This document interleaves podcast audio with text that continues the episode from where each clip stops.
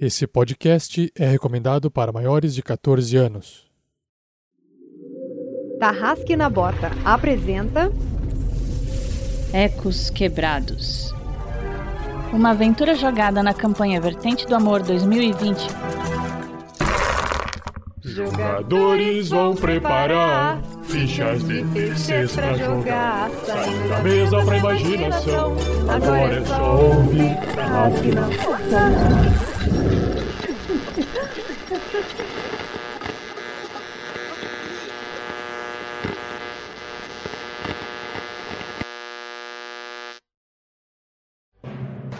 O livro Damocles, o início, é o livro que dá início às aventuras no mundo de Damocles.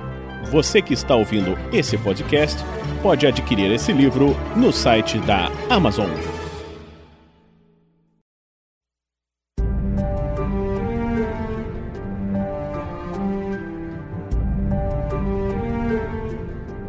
Olá, querido ouvinte, amigo RPGista e amiga RPGista. Seja bem-vindo a mais um especial do Tarrasque na Bota. Dessa vez, em nome do amor.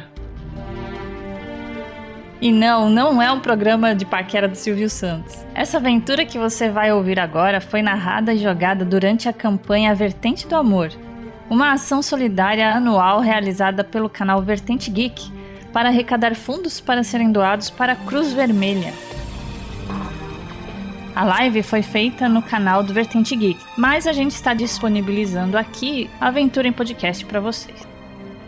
Então se prepare aí que dessa vez a ficção e a ciência vão se entrelaçar e gerar tensão e mistério nesta trama jogada pelos nossos queridos Nexters Pedro Quitete Fala pessoal, eu sou o Pedro Quitete e hoje eu estou jogando com o Ricardo Maurus, que é um pesquisador nos seus 34 anos, que é especialista em transmissões de dados através de redes não conectadas a cabos. Aí você pensa, Wi-Fi? Wi-Fi? É, Wi-Fi. Só que, olha que coisa legal. Nos anos 50. Ah! Então, o sonho do, do Ricardo é ele contactar a vida inteligente fora do planeta, porque ele quer acreditar. Ele tem um pôster do Mulder, igual do Mulder. Só que Vante o Biliev, Não tem, né? não tem.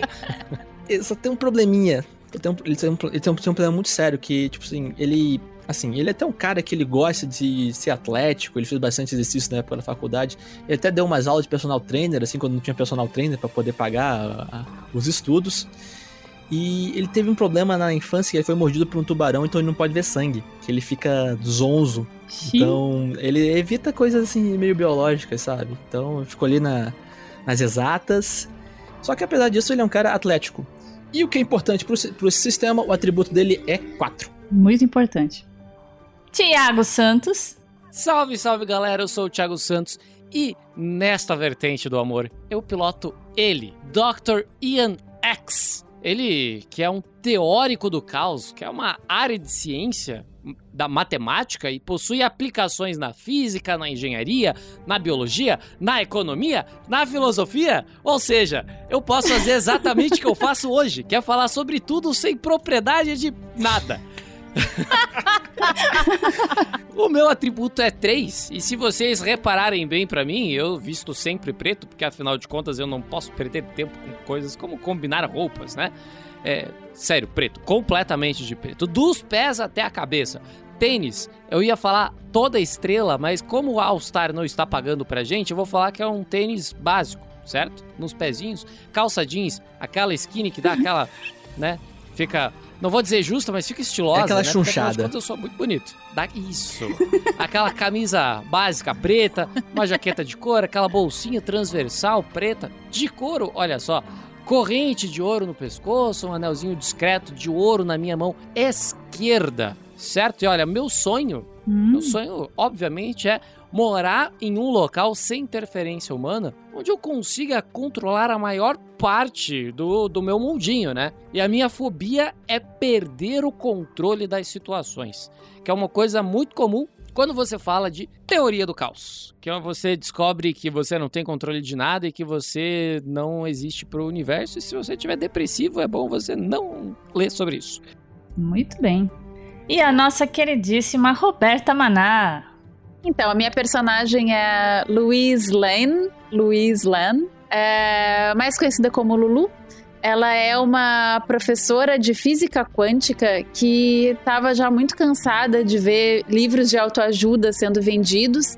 Então, ela. Isso na década de 50, olha só, ela é uma hipster, porque isso foi na década de 50. É, eu também, assim como o Pedro, não mudei o meu background depois que eu descobri. Então eu decidi que ela vai estar tá ahead of her time, ela vai estar, tá, tipo, lá Cara, na frente, ela é entendeu? uma Já hipster. pensando. Então ela. Antes do hipster ser hipster, cara. Exato. É- Ela é muito inteligente, entendeu? Ela, ela Então, tirou que que essas acontece? previsões das teorias quânticas. Certamente. Então, inclusive, ela virou coach de, é, de como mudar a sua vida com a física quântica. coach, e agora to- e ela começou a lançar livros que todos os títulos dos livros têm foda-se, alguma coisa com foda-se. Seja foda usando a física quântica para mudar o seu DNA, é, sei lá, para melhorar a vida, tá? Então ela tem esses livros, e ela ficou muito rica, então ela consegue agora ter dinheiro para pesquisa dela. Porque o sonho da vida dela, de fato, é, seria trabalhar junto com Stephen Hawking para criar uma teoria é, que junte a, a física. Eu não tenho nada a ver com isso, eu não trabalho com nada disso, tá? Então. Enfim, é uma teoria de tudo. É isso que ela quer da vida. Ela tem medo de ficar mais velha e perder o controle de suas faculdades mentais. Ela tem 41 anos. E que mais? Atributo? O atributo dela é 2. Ela é muito, muito, muito inteligente.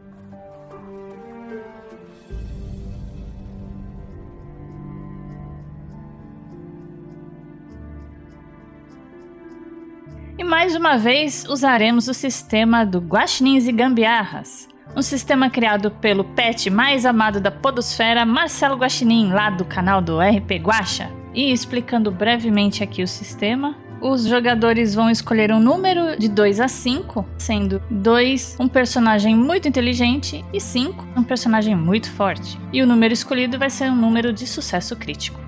Dificuldades normais rolam-se dois dados de seis lados. Níveis mais fáceis de dificuldade rola-se três dados. E se for muito difícil, rola-se apenas um dado.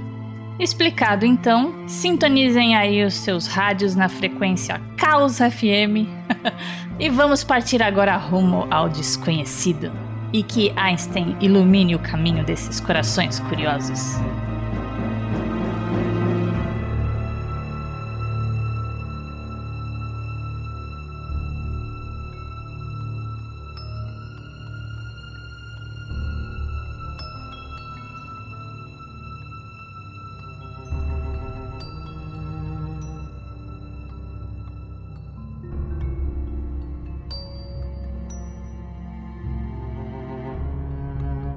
Estamos no ano de 1955, década de 50, e o mundo está passando por uma transformação. Acabamos de sair da Segunda Guerra.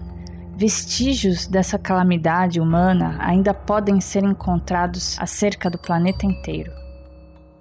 Imigrantes vindos de vários lugares, principalmente dos territórios dos derrotados, os fugitivos nazistas, focaram seus destinos nas regiões onde a guerra não atingiu, e uma delas foi a América do Sul, incluindo o Brasil, que arcou com uma grande leva de fugitivos após a liberação da restrição imigrante imposta por Getúlio Vargas por conta da guerra.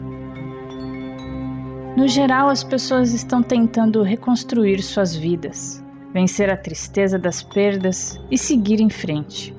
O brilho adiante que traz esperança de um futuro está depositado na solidariedade e no avanço da ciência e tecnologia. Por isso, os investimentos nessas áreas estão em alta, atraindo empregos e pesquisas das mais diversas competências. A disputa por premiações e reconhecimentos nunca fora tão assídua, e é com esse foco científico que fundamos nossa história e ela se inicia no Instituto de Pesquisas da Universidade Federal de Minas Gerais.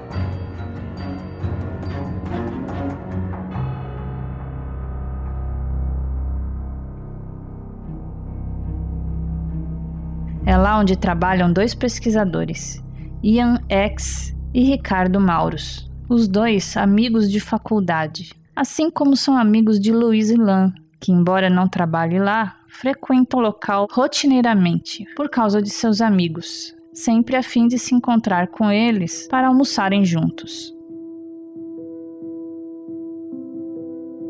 Ricardo havia começado o dia fazendo um dos seus experimentos práticos de laboratório, né, com ondas diversas, quando ele recebe um sinal estranho que chega no aparelho dele. É um tipo de mensagem.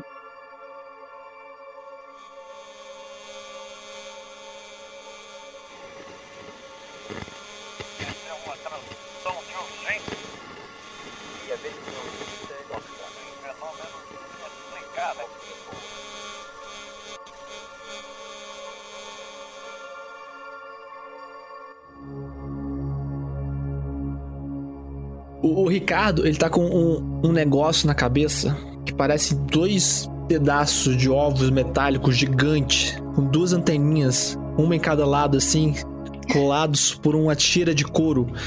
Isso é um headset dos anos 50. E ele tá ali ouvindo o sinal enquanto ele observa uma tela verde grande por onde ondas em formatos de senoidais ficam transitando em, em altas velocidades, se mesclando e fazendo várias formas estranhas. Ele tá muito concentrado olhando para aquela tela e com segurando esse equipamento próximo aos ouvidos. Ah, hum. Dr. Ian, que estava mais ou menos por ali, à espera para almoçar com ele, né? Vê Ricardo com uma feição bastante incomum, diferente, né, do, do normal. Dr. Ian se aproxima, nisso que ele entra na sala, Louise também aparece por ali. A Luiz chegou meio espalhafatosa, dizendo: E aí, rapá? E olha aquela cena, olha pro Ian e pergunta: What's up? O que, que tá acontecendo aqui? Ah, Doutor Ricardo tá perdido nesses equipamentos que ele vem desenvolvendo faz algum tempo. Ah, Tá bem difícil conviver com ele. Ele atrasa todo dia, todo dia ah, pro almoço. hum. Já faz muito tempo que eu tento entender essas coisas na tela. é, enfim, tu, tu tem alguma ideia do que, que é isso? Ah, certo, obrigada. Isso esclarece muito. Deve ser algo com essas anteninhas que ele coloca no ouvido. Mas até hoje ele não me deixou experimentar. Disse que eu ficaria maluco. Hum. Eu sou maluco, mas é ele que fala É. sozinho. Aham. Ricardo, você vê que assim, de acordo com as, as ondas que você tá vendo na sua tela dessa mensagem, você nota um padrão bastante estranho. O Ricardo ele para, ele encosta assim na cadeira, que é uma cadeira de madeira. Aí ele olha pro lado assim: Ah, vocês estão aqui? Olha só. Aí ele tira esse equipamento que é pesado, ele coloca na mesa, faz um som de pesado. Ele despluga o cabo, ele mexe em duas. Em dois discos giratórios, girando eles pro máximo. Vê se vocês conseguem ouvir alguma coisa. E aí ele põe aperta um botão para o som sair também nos altos falantes ficam na lateral do equipamento. Muito bem. Assim que você aperta o play, vocês escutam essa seguinte mensagem. Essa é uma tradução de urgência. Tem fenômenos inexplicáveis.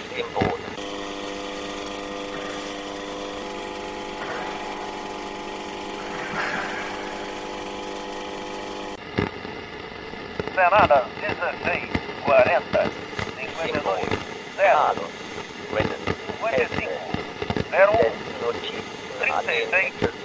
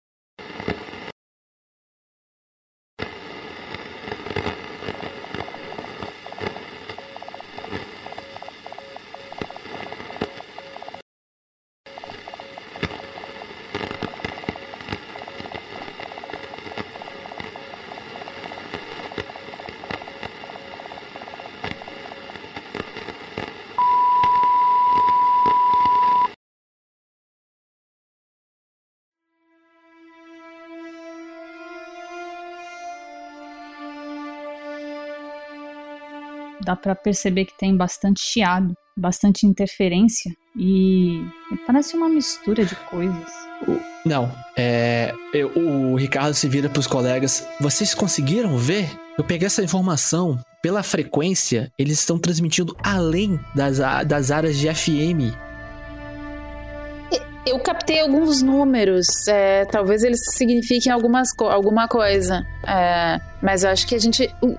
O, que, que é essa antena? Ela tá captando que sinais, que frequências? estar captando o que, que a gente tá apenas as frequências das, das rádios é, comerciais. Então não poderia passar dos 120 MHz. Mas eu consegui. Eu ouvi alguma coisa vindo, algum ruído. E eu tentar limpar ele, eu cheguei nesse ruído maior ainda e comecei a ouvir esses, esses sons de fundo. Que pareciam uma- realmente uma voz de alguém falando alguma coisa. Aí eu filtrei o máximo. Eu filtrei o máximo Sim, que dava para É, filtrar parece. Com equipamento aqui, mas consegui só alcançar esse sinal ainda com muito ruído. Parece aquelas rádios piratas, alguma coisa assim, ou aquelas é, comunicações que as pessoas é, usam ondas de rádio é, caseiro, rádio caseiro, sabe? Hum, É. Talvez, mas não entraria no caso. O Ricardo começa a pensar assim. Bom, a mensagem tá Acho recebida. que estamos caçando. Estamos buscando lágrimas na chuva. A gente podia ir Espera só um instantinho, espera só um instantinho. Eu estava aproveitando para gravar é, no vinil. Eu estou gravando no vinil aqui. Aí eu ia dizer pra gravar na fita cassete, mas não tinha fita cassete ainda. Tá bem. Ah, tem os gravadores grandes de fita, né? Eu vou levar, um- eu vou levar depois pro departamento de acústica, que eles têm um equipamento muito novo que consegue filtrar ainda mais ruídos. Talvez a gente consiga limpar melhor esse áudio. Mas você tem razão. Saco vazio não para em pé e a minha avó sempre falava isso. Então, vamos comer. Ah, finalmente. Tá certo.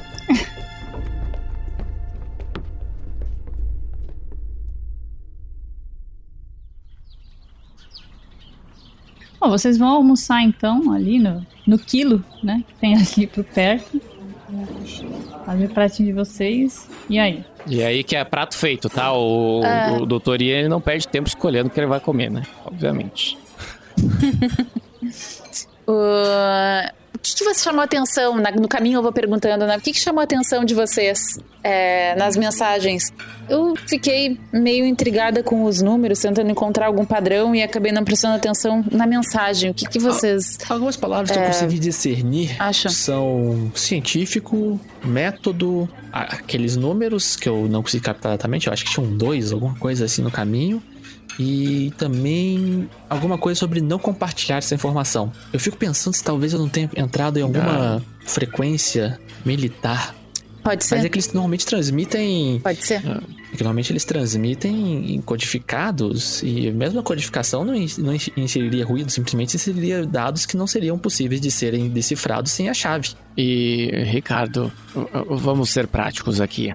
Ninguém que tá passando uma mensagem que não deve ser disseminada vai falar na mensagem que ela não deve ser disseminada, porque se ela não fosse para ser disseminada, ela, bom, ela não seria disseminada por essa primeira pessoa. Hum. Talvez tenha mais algum nível de informação escondido. Bom, assim que eu passar no filtro do departamento de acústica, a gente vai conseguir saber mais informações. A gente come aquele, aque- aquele, aquele PFzão, sabe? Bem mineiro. Pô, eu estou sorrindo, sabe? Nossa senhora. Comemos um, comemos um leitão pururuca. Hum? Ô Pedro, eu tô com fome. Vamos passar essa parte de comida?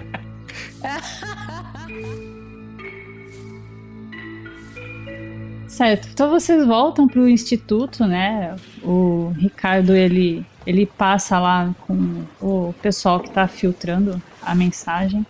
E aí? Fala seu amigo Carlos. Grande Carlos. Que modernos. Ele acena pra vocês com entusiasmo pra mostrar o que ele conseguiu. O resultado foi esse.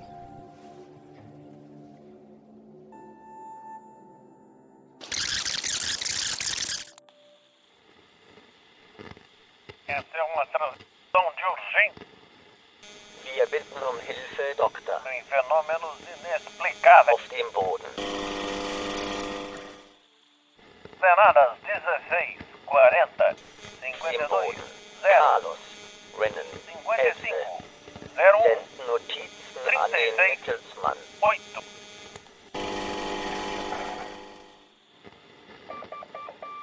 Se você é um pesquisador, não compartilhe essa informação. A perigosa. O efeito é imprevisível. Científicos, será um grande avanço para a ciência.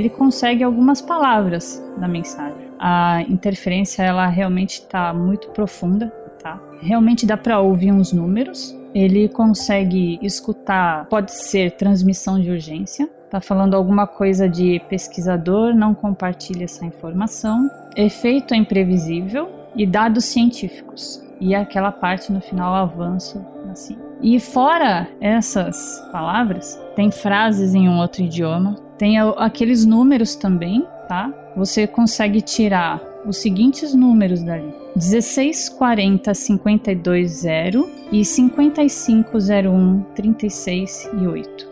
Repita, por favor. Hum, Eu deduzo que isso vai ser importante. pelo jeito que tá falando da mensagem, que são duas sequências de números. 16 40 52 0 e 55 01 36 8. São três pares, são três pares de dois dígitos cada. 4 Não, é 16 são- 40 52 0. Aí o Isso. outro 5501 3608. São quatro pares de Oito. dois dígitos. Oito. Não é, Não é 08, é 8. é, não é 08. Perfeito. Ele, ele chega então pro. com um caderninho que ele anotou. Lu, olha só esses números. Te dizem alguma coisa? Eu posso fazer um teste? Porque a Roberta não. Não Roberta enxerga não nenhum enxerga, mas quem Pô, sabe, Mas né, se a doutora? Roberta. Jogue. Jogue dois. Tá. Três, vai. Vamos Dois falar D6, três porque tá. você tá com seus amigos aí. Então jogue 3D6, seu atributo ou mais.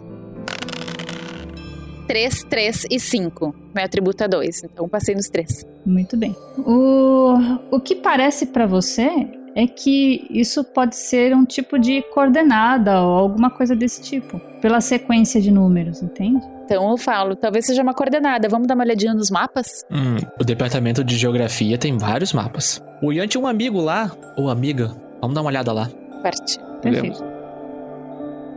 Você tem uma amiga lá chamada Maria Clara. Ela de vez em quando troca umas figurinhas com você ali, né, de trabalho. E você apresenta para ela esse número e aí ela traz, né, um material lá, régua, compasso, essas coisas, né, a tabelinha de, de números de coordenadas que ela tem. E vocês chegam nessa localização aqui.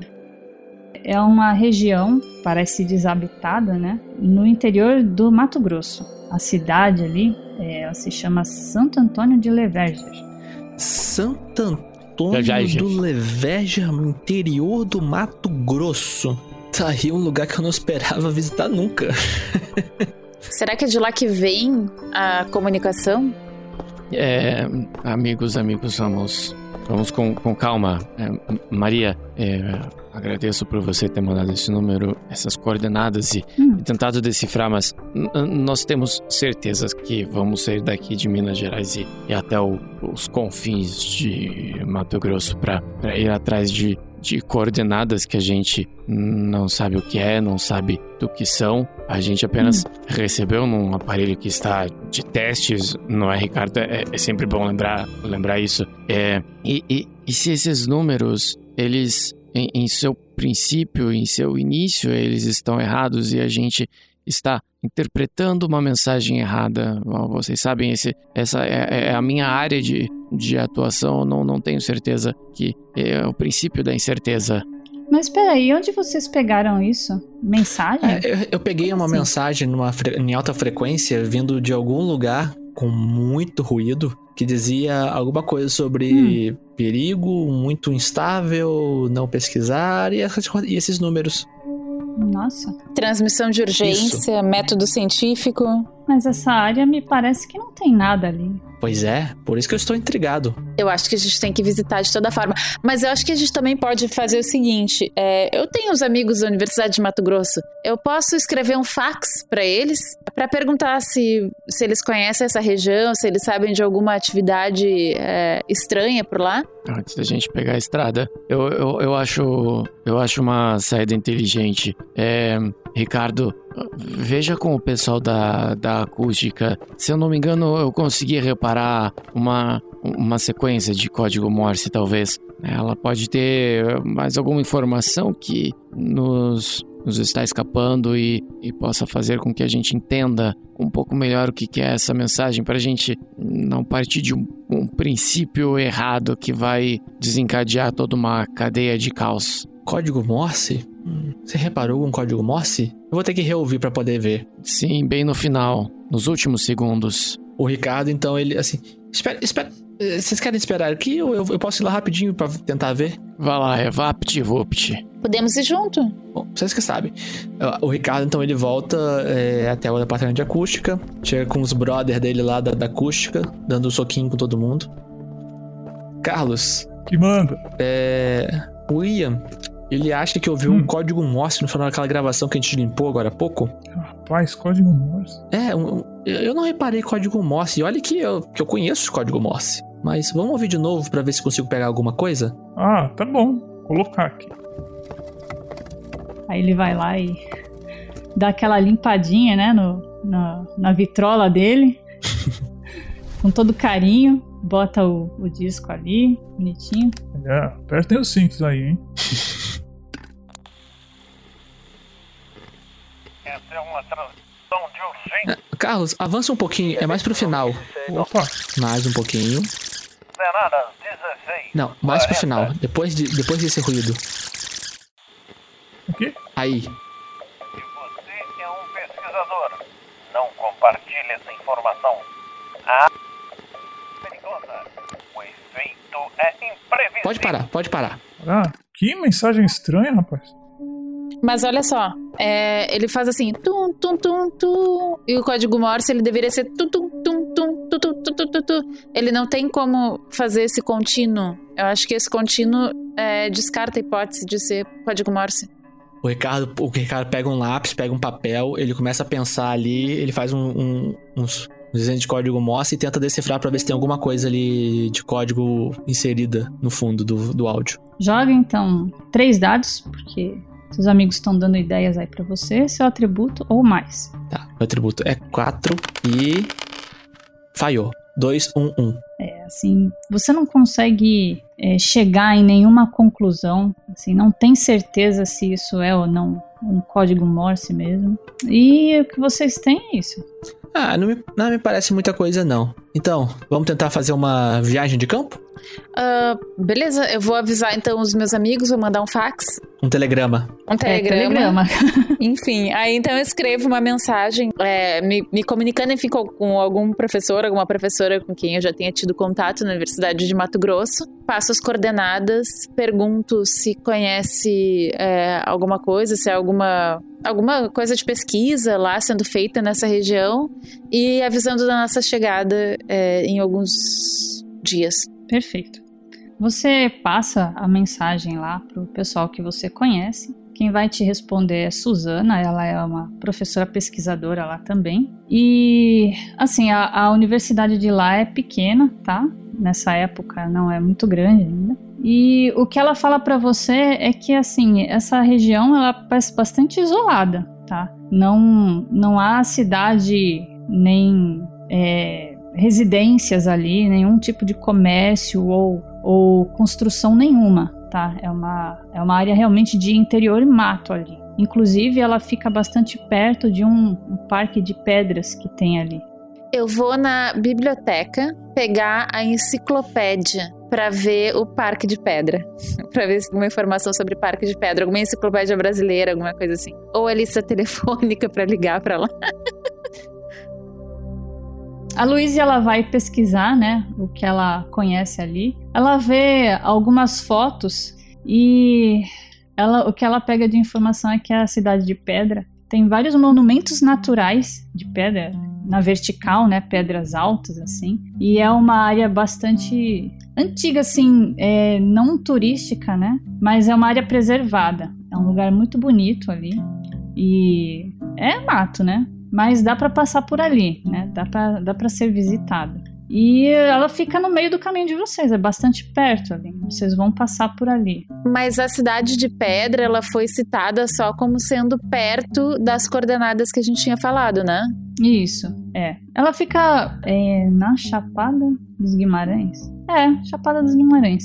Pronto. Então, pessoal, tem esse lugar que ele fica no nosso caminho, mas eu não sei muito se faz sentido a gente visitar, talvez para fazer turismo, porque é bonito. E a gente já vai estar ali pertinho mesmo. Olha só, a gente, se a gente está procurando alguma coisa que transmitiu informações, nós, nós precisamos de uma antena. Antenas são melhores posicionadas para melhor transmissão quanto mais altas elas ficarem. Então, se esse lugar fica na Chapada, provavelmente pode ser um bom lugar para a gente procurar a fonte. Beleza. Bom, tá, então a gente tem que pegar é, mantimentos e é também bom a gente pegar é, uma roupa bem apropriada para andar no mato, porque pode ter cobra, não é um lugar muito turístico. É, então deve ter pouco movimento por lá. É... Ian, você vai com a gente? É, eu vou, né? Não vou deixar vocês se aventurarem sozinhos nesse mato sem cachorro. Então eu tenho que fazer uma pergunta muito séria para você, meu amigo. Claro. Tem certeza absoluta de você quer viajar pro meio do mato, do Mato Grosso, usando uma roupa preta? Tudo e bem, a gente tira bem. o peso da escolha de ti e a gente escolhe a cor pra ti. Se isso vai ser difícil. Lu Luiz, eu, eu prefiro deixar essa, essa opção na, nas suas mãos. Uh, bom, nota-se pelo Ricardo que ele não é muito bom esteticamente. Aí você vai pro Ricardo, ele tá tipo com um. um, um como é que é Suspensório? Um suspensório. suspensório é grande, pô. Supervisório, mas eu acho. Nos anos 50 é moda. É verdade. É moda, pô. Ele tava usando um suspensório, assim, a camisa, a camisa dele tá com um pouco fora da calça, assim, que é um absurdo pra época. E ele não tá de gravata. Todo mundo olha todo. Eu tava esperando a gravata a borboleta. Eu tô chocada agora. Quer dizer, ele, ele tá com a gravata, só que a gravata tipo, tá solta assim no lado do, do, do pescoço, sabe? Nossa, que ah, tá, vocês arrumam a, as coisas de vocês, né? Fazem uma malinha e vocês vão no, no dia seguinte, né? Vocês se aprontam aí para pegar um ônibus de turismo. Pra ir lá, vocês levam provavelmente os equipamentos, né? Pergunta importante: a universidade pagou? Pagou. Pagou ah, o quê? Pagou, agora eu tô pagou surpreso. coxinha também. Pô, agora, agora, nossa.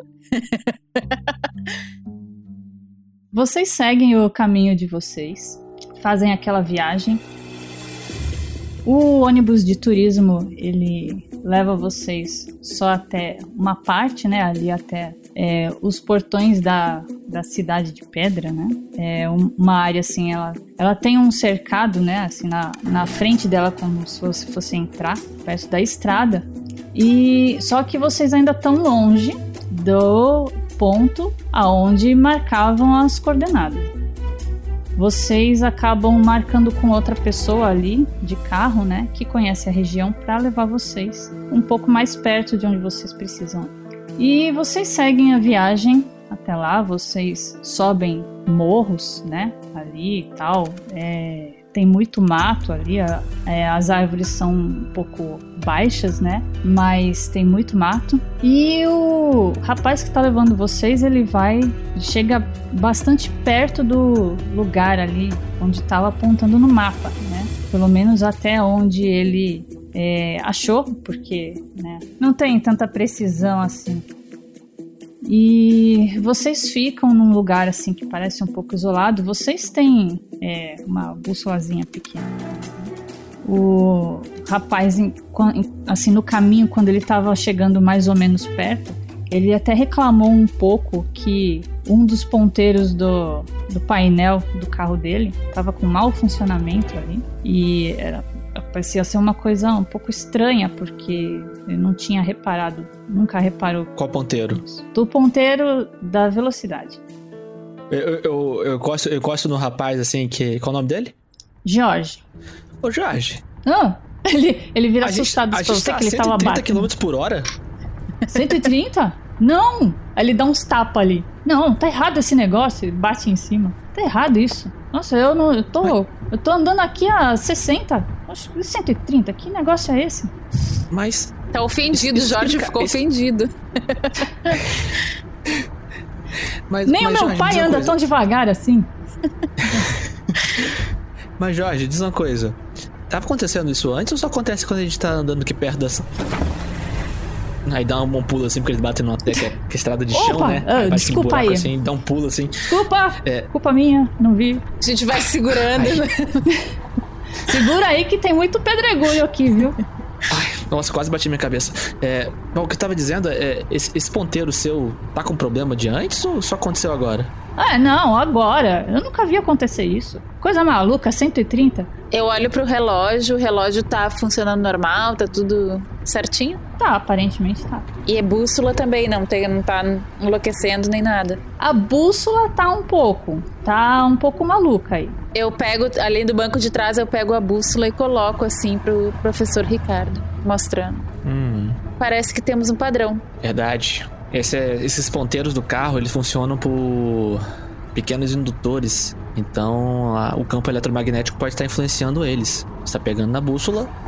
Jorge, para o carro. Ah, peraí, ó. Eu tô vendo alguma coisa ali na frente. Ele anda um pouco mais com o carro e vocês conseguem ver o começo de alguma coisa. Bem perdida no meio do mato, né? Quando vocês se aproximam um pouco mais, vocês veem que parecem que tem antenas. É, estruturas de antena. Muito parecidas com de rádios. Antenas de rádio. E parece que tem alguma casa ali, alguma coisa assim. No alto de um Ah dos lá? Ah lá, eu falei que as antenas ficavam nos lugares altos? Deve ser dali que tá vindo a transmissão. Muito bem pensado. E tu já viu alguma antena interferindo na, no, no campo magnético da Terra?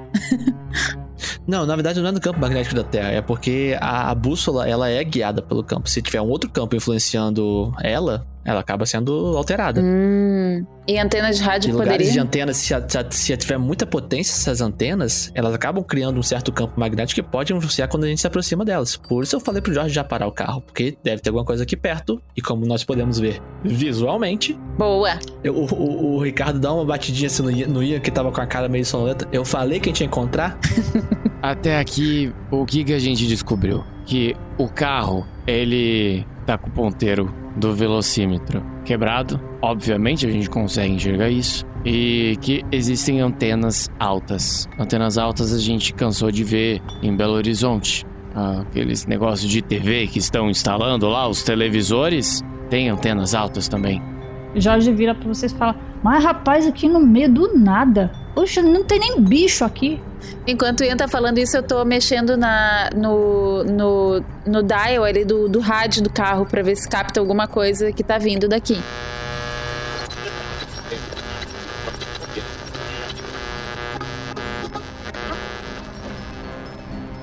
A É. única coisa que vocês escutam é interferência. Se não houver muita filtragem, se não houver uma si- sintonia fina, a gente não vai conseguir pegar nada aqui no rádio. Esses rádios não estão tão, são tão fáceis assim de sincronizar com a frequência. E a gente não Bom, trouxe nenhum equipa não tinha nenhum equipamento que tu pudesse trazer, né? É, tipo portátil. Portátil? É. Caraca, Alguma que coisa ideia que desse- genial! Eu nunca parei pra pensar nisso. Tá aí, patenteia. Quando chegar em casa, patenteia esse negócio que vai dar Vocês veem dinheiro. o, o Jorge anotando alguma coisa no caderninho. Ô Jorge, mas nos conta o que, que tu sabe dessa região aqui. Quer dizer, tu reparou que não tem bicho aqui na volta, mas é, tu já Não, viu algum nunca vim pra movimento cá. aqui? Não, pra essa região eu nunca vim, não. Oxe, não tá pra nem alma penada passa aqui, moça. Ó, vocês vão querer ir até lá, que eu levo vocês até lá, porque. Sim, claro. Não vou ficar parado, que estranho. Não, já estamos aqui. Não vejo razão para não irmos até lá. Bom, ele leva vocês até lá e Vocês chegam ali bem perto. E vocês veem que é uma casa mais ou menos grande assim, térrea. E essas estruturas de antenas, vocês veem que é, elas não são estruturas de metal, sabe? Elas parece que foram feitas de maneira um pouco improvisadas ali, é, com madeira. Então, é uma coisa meio rústica. E essa casa, ela parece ser toda de madeira, tá? Por fora. E ela tá com um aspecto assim bastante abandonado. Alguém já passou por ali, mas não parece que tenha alguém lá dentro. As janelas elas estão bastante sujas, dá para ver que assim elas estão fechadas com vidro, tem bastante janela ali grande. E os vidros estão bastante sujos. A porta tá meio aberta e é isso. O. Ô Jorge, diz uma coisa. Tu tem um facão aí? É Facão? Aqui comigo? Não, moço. Não. Eu não trago Você não tem um, um facão pra guardar, pra poder abrir caminho no mato caso precise? Não, moço, aqui é, é só, é só mato, mato alto, mas é mato aqui. Por que você você tá com medo de, de ser pego por uma onça ou alguma coisa assim?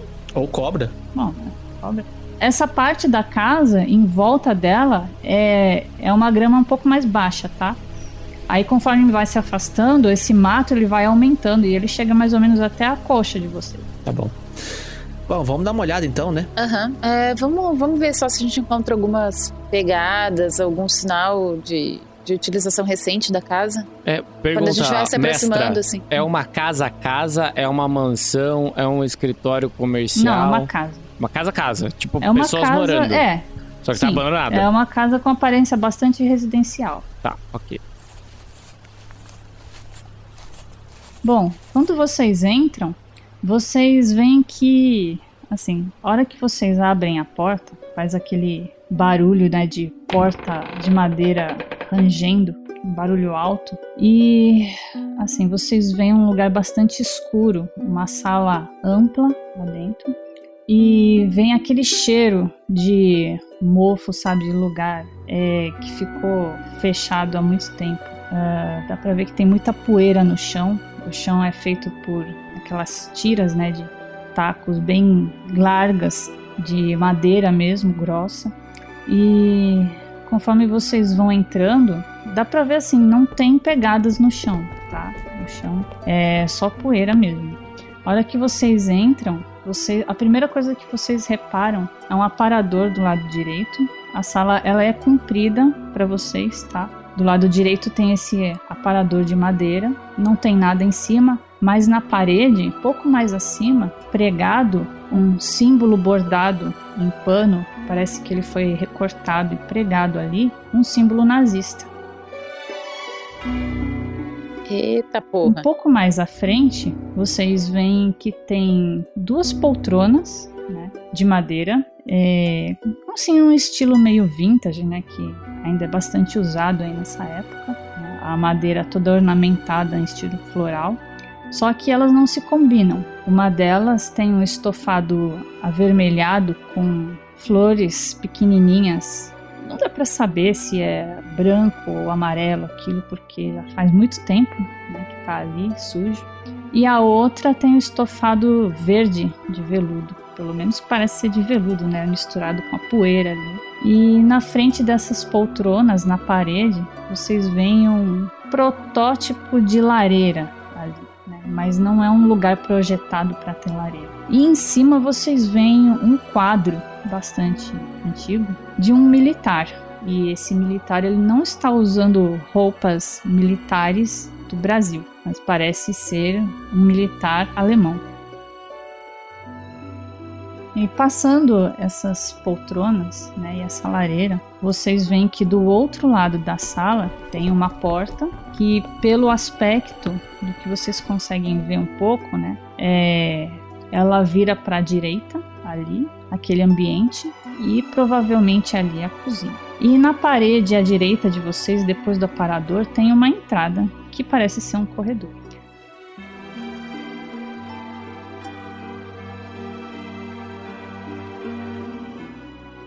Agora a gente vai fazer uma sequência aqui. É, eu vou usar a sequência das câmeras de vocês, tá? É, primeiro o Pedro, depois o Thiago e depois a Roberta, tá bom? Então, Ok. Pedro, o que você vai fazer primeiro? Bom, esse pano aí nazista não quer dizer coisa boa. Mas Certo. não tô vendo nenhum equipamento. Eu acho que deve estar por esse corredor aqui ou escondido. Hum. Hum, aquela poltrona ali me chamou a atenção. Será que essa verde tem alguma coisa? Ele vai mexer na poltrona verde. Você vai investigar ali? Isso. Dá uma olhada na poltrona verde. Então, rola dois dados. É o seu atributo ou mais, porque você está investigando, né? Tirei três, que é menos, mas tirei quatro, que é meu atributo. Muito bem. Ótimo. Bom, você você consegue assim ver, né? É, você apalpa ali, você olha os detalhes da poltrona.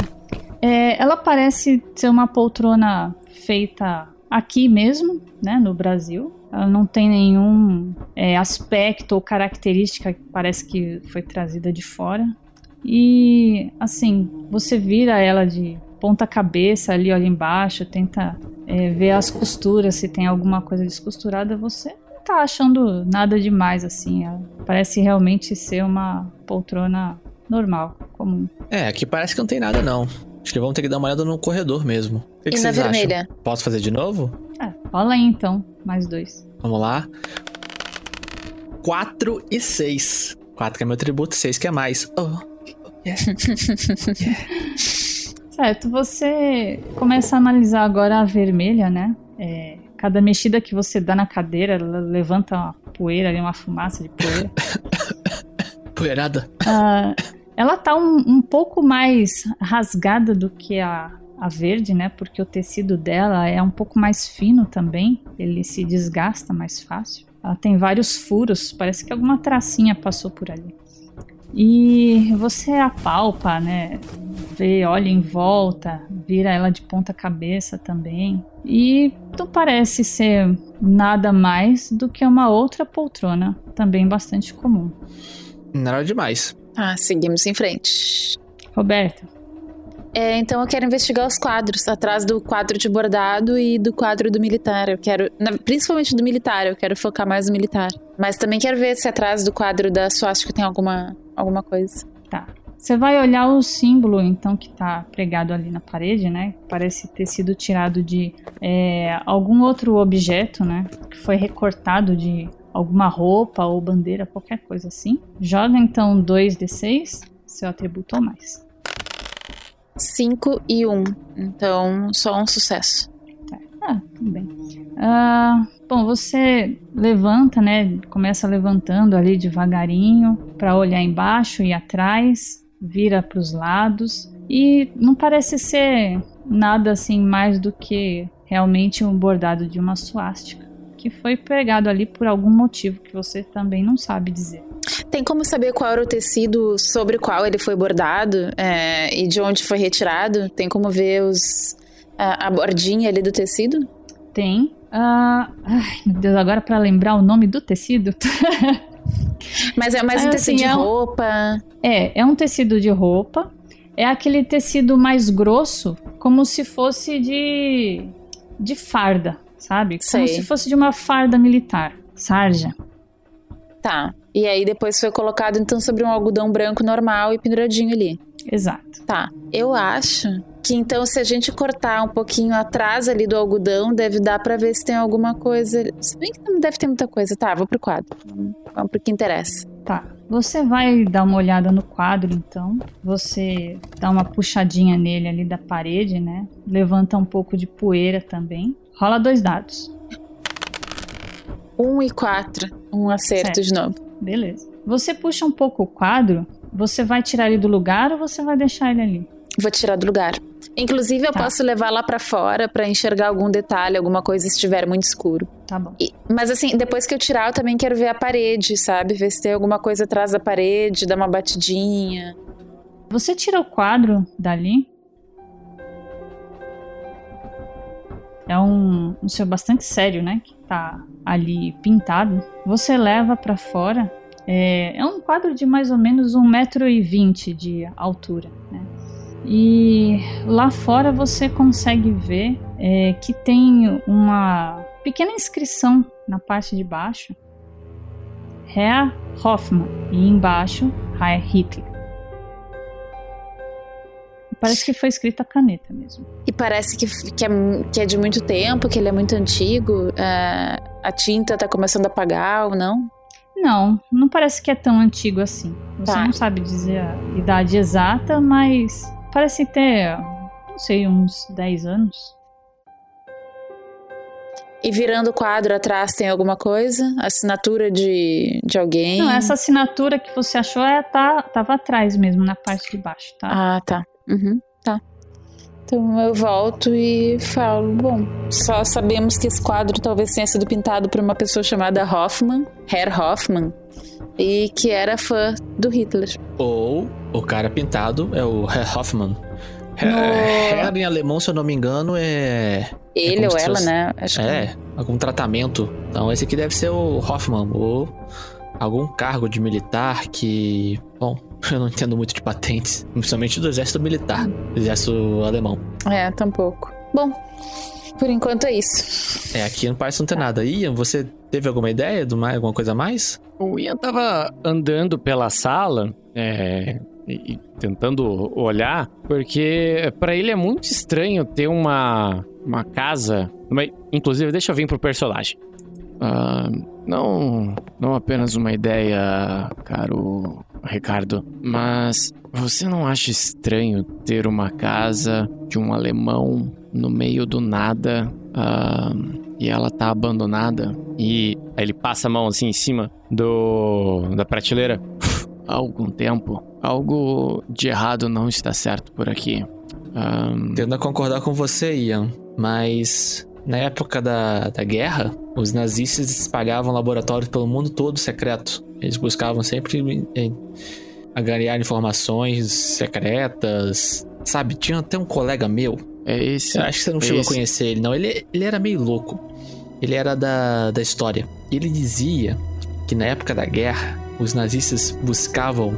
é, estudavam muito arqueologia, buscando mistérios antigos para ver se conseguiam algum tipo de, digamos, poder antigo para poder usar.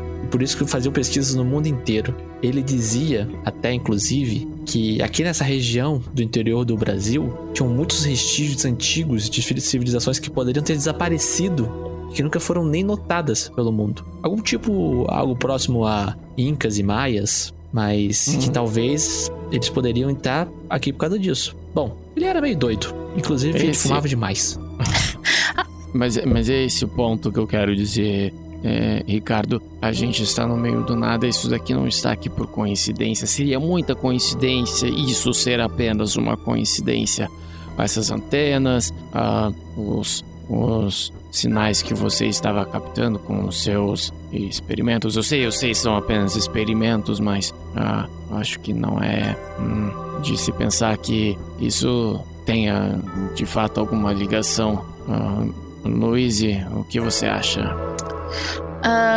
É, a outra hipótese seria que os alemães eles fugiam. é, tinha três rotas principais depois da guerra. É, tinha passagem de Brenner e tinha outras, e eles vinham bastante para para América Latina para se refugiar. É, sempre souberam que isso é uma terra sem lei. Então, talvez também pode ser um fugitivo da guerra, mas, mas esse quadro tem mais de 10 anos, eu não sei. Eu estou muito confusa. Acho que devemos procurar mais.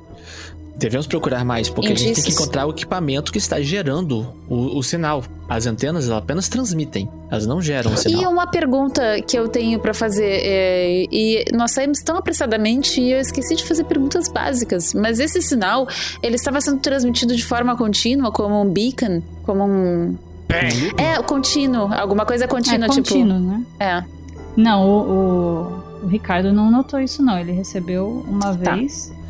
Não, na verdade eu captei sem querer. Eu entrei, peguei, tava eh, examinando a. eu ta- Eu tava, eu tava inserindo ruídos brancos para poder fazer a captação e tava usando ondas fora da- do comercial exatamente para não gerar nenhum tipo de ruído nas transmissões. Daí eu entrei, comecei a fazer a filtragem e peguei sons que eu não estava colocando, estavam vindo de algum outro lugar. E eles chegaram até ti a que horas? Foi antes de ontem de manhã. A gente saiu meio apressado realmente. A gente até conseguiu aquele voo fretado pela universidade. Ai, titia, valeu, titia. Ahn, Pois é, mas isso quer dizer então que essa mensagem ela tem que, que quer dizer, como é que ela vai ter saído? Mas a gente também não sabe se a mensagem veio daqui. A gente sabe que ela que tem essas coordenadas, mas a gente não sabe se ela veio daqui de fato. Bom, É um ótimo ponto. acho que a gente tem que seguir. Tá, Pedro, o que você vai fazer, seu personagem? É, Vai olhar outras, outros lugares? o, o. Você tem razão, temos que prosseguir, Lu. Deixa eu só dar uma olhadinha aqui nessa. Eu acho que é a cozinha e. Eu dou uma olhada rápida na cozinha. Ela. Tá, você vê que tá assim tão abandonado quanto o ambiente que vocês estavam aí, né? Bastante poeira. Você vê que tem dois armários lá, é, um de chão na vertical e o outro pregado na parede. né? Provavelmente esse grande de chão aí é a dispensa, né, onde se guarda comida. E tem um fogão ali também, O cheiro. é, bem enferrujado. É o mesmo cheiro de mofo de onde vocês estavam aí Mas não agora. tem cheiro de podre. Na verdade, um pouco mais pesado. É, um pouco mais pesado, assim. Mas se tiver alguma coisa aí, já tá há tanto tempo que nem cheiro mais de podre não tem. Olha, eu acho que está aqui há muito tempo esse lugar, porque aqui é a cozinha. E se fosse algo recente, assim, digamos até coisa de semanas, teria comida podre. E comida podre fede muito. Então essa comida tá Verdade. muito estragada há muito tempo. Tanto que até deve ter perdido o, o odor de putrefação. E tem algum sinal de alguém que tenha saído rapidamente, alguma fuga apressada? Tipo, um copo sujo em cima da pia. Ah, é, não, assim, muito aparente você não vê. Agora, se vocês quiserem, vocês podem investigar. O Dr. Ian vai fazer o quê? Ah, vou fazer o que a gente deveria estar fazendo. Eu acho que todos aqui devem fazer a mesma coisa. Vamos ter que vasculhar esse lugar buscando esse aparelho que transmite essas ondas de rádio e ver se sai mesmo Não daqui. vai ser algo pequeno. Ah. Provavelmente não É, vai ser algo exato. pequeno. É, é, Ricardo, é, existe a possibilidade, você que conhece mais, dessas antenas estarem apenas retransmitindo um sinal, dele não estar sendo enviado daqui. É, veja bem, existe a possibilidade da gente estar captando essa mensagem vinda da Alemanha ou de algum outro lugar, mandando as pessoas virem até aqui, pegar antena- algum Uma antena, equipamento serve ou algo assim. Uma antena, ela é um componente passivo. Ela recebe ou transmite, mas ela não gera potência para poder enviar informações. Então ela precisa de um outro equipamento para receber que insira mais potência no sinal para ele poder ser retransmitido. De qualquer jeito, uma antena precisa de algum outro equipamento. Ela sozinha simplesmente não serve para nada. Ou, ou Ela seja, precisa de eletricidade? Sim, com certeza. Tá. bom, ou seja, achando esse equipamento, a, a gente consegue identificar se é uma retransmissão ou se esse sinal foi realmente enviado daqui, correto? Exatamente, por isso nós precisamos encontrar um equipamento grande. Então aqui nessa cozinha, Então vamos acho lá. improvável. Mas como é que chega eletricidade até aqui, esse lugar do nada, de lugar nenhum, no meio de coisa nenhuma? Pra quem será que chega a conta de luz? Lu, eu sei que você veio de fora Tudo do isso, Brasil. não perca. Sexta-feira no Globo Repórter. Lu, eu sei- Mas tá no nome de quem a conta de Lu, luz? eu Será sei que ela tá você no nome veio de de Herr Hoffman? Brasil, Mas aqui, desde que a eletricidade foi inventada, inventada não, foi inserida na época do final do Império, já começaram uma coisa que o pessoal popularmente chama de gato. Tá, tudo bem. Ó, o Jorge disse que não tem bicho aí. Doutor Ian, ele vai, vai olhar o resto da casa? Vamos, vamos revistar essa casa. E aí o Ian, Bom, o- doutor, doutor Ian, vai, Doutor vai dar uma olhadinha no, no- no restante da casa, tentar achar um quarto, um escritório, uma biblioteca, alguma coisa assim. Tá. Quando você entra no corredor, é, você percebe que tem duas portas à esquerda e uma à direita. Você passa pela primeira porta, você dá uma olhada, a porta está aberta, tá? Você vê que é um quarto pequeno que tem ali, é uma cama de solteiro e é, é bastante simples assim, não tem capricho nenhum, né? A cama ela tá arrumada e você vê do lado da cama à direita, que a cama tá encostada na parede, desculpa, à esquerda, tá encostada na parede à esquerda, tem um criado mudo do lado esquerdo da cama e tem um guarda-roupa pequeno também nessa parede da porta onde você tá, do lado da porta à esquerda. Esse é o quarto. O, a próxima porta que você vai, à esquerda, você vê uma sala, um outro quarto também, né? Tem uma cama lá também de solteiro, só que é um quarto um pouco maior. E nesse quarto você vê uma mesa grande de madeira e você vê alguns aparelhos ali em cima dessa mesa. Você vê dois aparelhos, um bastante grande, é, ele deve ter mais ou menos uns 80 centímetros de altura por 70, e do lado dele um aparelho um pouco menor, além de um, um outro aparelho menorzinho ainda, que você reconhece porque você já viu foto, que parece ser um aparelhinho de código Morse. Esse outro aparelho um pouco maior, ele parece uma caixa de madeira é, cheia de teclas, de letras, como se fosse uma máquina de escrever. Mas parece uma máquina de escrever dentro de uma caixa de madeira. E ela tem como se fossem engrenagens ali e vários pinos no meio. Eu faço ideia do que é? Rola dois dados, então, seu atributo ou mais. É 4 e 3. Eu tenho 3 de atributo, então ah, o sucesso Perfeito. decisivo. Mas eu sou Sucesso. muito bom, eu sou inteligente para caramba. Você já é- não só ouviu falar, como você também já leu matéria e viu foto. Esse aparelho é um aparelho de criptografia. Hum, E é um aparelho que foi bastante usado durante a guerra e pelos militares, né? Então é isso que você vê. Esse outro aparelho do, do lado, ele tem rolos grandes, esse aparelho grande, né? Ele é cinza, ele tem rolos grandes ali, tem vários botões, né? Pra você virar. E parece muito com os aparelhos que o seu amigo Ricardo usa no trabalho dele. hum. Eu abro um sorriso de orelha a a a orelha e vou em direção ao Ricardo. Ah, Ricardo, acredito que eu encontrei a solução do enigma que estávamos procurando. Enquanto vocês estão ali olhando a casa e conversando, vocês de repente começam a escutar um barulho.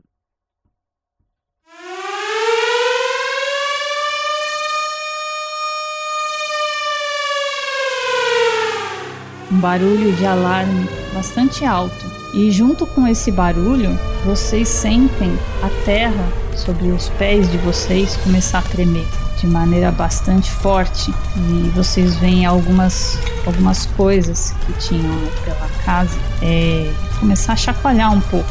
A cadeira, por exemplo, as poltronas, elas saem um pouquinho do lugar, não muito, mas um pouquinho. Vocês sentem uma vibração bastante estranha. É, Ian, você tem uma corrente de ouro no pescoço. Você sente que ela começa a esquentar. Eita! Assim como chaves que vocês têm nos bolsos, canetas de metal. Meu anel também, né? Caraca. Meu... Seu anel também no seu dedo. Ah, meu, meu amor vai me matar. Tira o anel, tira a corrente do pescoço, bota na mesa. Enquanto vocês estão sentindo isso, é, um brilho muito forte do lado de fora começa a invadir a sala. Todos os cômodos da casa ficam muito. E agora eu quero que vocês rolem um D6, cada um.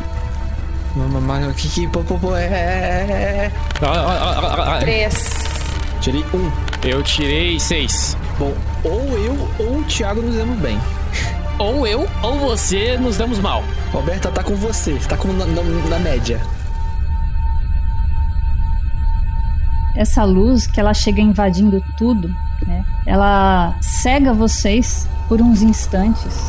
E aí a hora que ela começa a apagar, Pedro, Oi. você quando começa a recobrar a sua visão do lugar, você percebe que algo mudou nesse lugar onde você está. E você não está mais vendo seus amigos. Ué. O lugar que você está vendo não tem mais poeira, Hã? tá? Os móveis estão todos iguais ali, são os mesmos móveis, mas parece que está bastante limpo. O que tá acontecendo? Eu olho. Primeira coisa que eu faço, eu olho ao redor, eu tô na mesma casa. Tá na mesma casa. Tô no mesmo lugar que eu tava antes, na cozinha. Tá no mesmo lugar. Eu, dou- eu, eu chego assim, eu ando um passo pra frente, coloco a mão na parede. Ah, que luz foi essa? A casa tá limpa. O que tá acontecendo? A, a, a, sala. é, Aí ele coloca a cabeça assim, um pouco pra fora da porta, mas tipo assim, meio de lado, assim, meio encostado nela pra, pra apoiar, que tá se sentindo meio zonzo. Ele olha assim, tipo, mas sem aparecer pra fora, ver como é que tá a sala. A sala tá do mesmo jeito que você viu, só que sem poeira nenhuma. Os móveis, eles parecem que não tem mais nenhuma deterioração. Tá tudo no lugar que devia estar. Eu vou na, em direção a uma gaveta e procuro uma faca. Tá, você vai na cozinha e tá tudo limpo, a cozinha tá em ordem.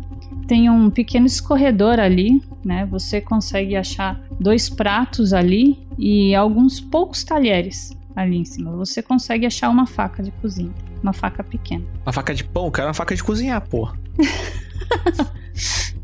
Ah, uma faca de cortar churrasco, tá bom? Beleza, tá bom. Ele pega a faca, ele coloca ela no, no- no cinto assim, coloca a camisa por cima, ele tira a camisa de dentro assim, do, do- do- da calça, né, que tava dentro. Que é uma camisa mais solta assim, social, de botões, porque a época pede. Hum. E ele coloca assim, meio disfarçando a faca assim, e ele vai andando com a mão na, na cintura assim, olhando cautelosamente pra ver se ele encontra alguém a mais além dele. Tá, conforme você anda pela sala ali, você tenta perceber de ouvido se tem mais alguém.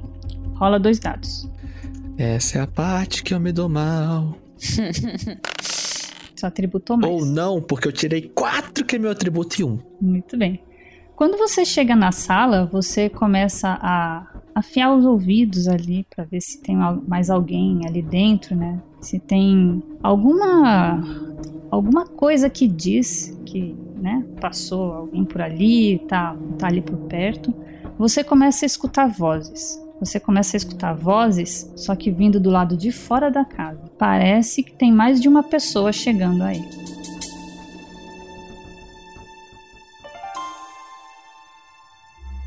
Tiago, Eu? Tô vivo ainda? você tirou seis, né? É, de- depende. Eu vou viver? Certo. Senão eu minto. Assim que a luz reduz e você começa a recobrar sua visão, você percebe que os seus amigos não estão mais do seu lado. A casa ainda está bastante empoeirada ali, mas parece que tem algo diferente. Agora você está escutando do lado de fora um leve ruído, como se fosse um ruído de bateria ou gerador. E você tá ali. Seus amigos sumiram. Hum, mas o que, que é isso? Ah, esse zumbido. Cadê esses dois? Hum, onde é que tá vindo esse barulho? Ai, será que eu apaguei? Passo a mão na cabeça, ver se eu não tenho nada. E quando eu passo a mão na cabeça, eu passei com a mão esquerda, né? Eu senti que eu não tava com a aliança. E aí eu lembrei que eu tirei a aliança e a corrente e coloquei elas em cima da mesa. Aí eu. Aonde é que eu. Aqui. E aí eu vou procurar a aliança e a corrente, né? Elas estão onde eu tinha deixado? Na verdade, ele voltou pra falar comigo e tava de novo ali na sala, né? Que tipo, eu saí da cozinha e ele voltou- saiu do quarto. Então a gente se encontrou na sala. Então, a hora que você foi sair do quarto, vamos fazer assim: a hora que você foi sair do quarto, começou aquele som, ia tremer tudo, e aí você sentiu que começou a esquentar, e você tirou e deixou as coisas na mesa. E aí você encontrou com o seu amigo Ricardo, certo? Certo. Beleza. A hora que você volta para esse quarto, você não encontra a sua aliança e sua corrente ali, mas você encontra uma outra coisa.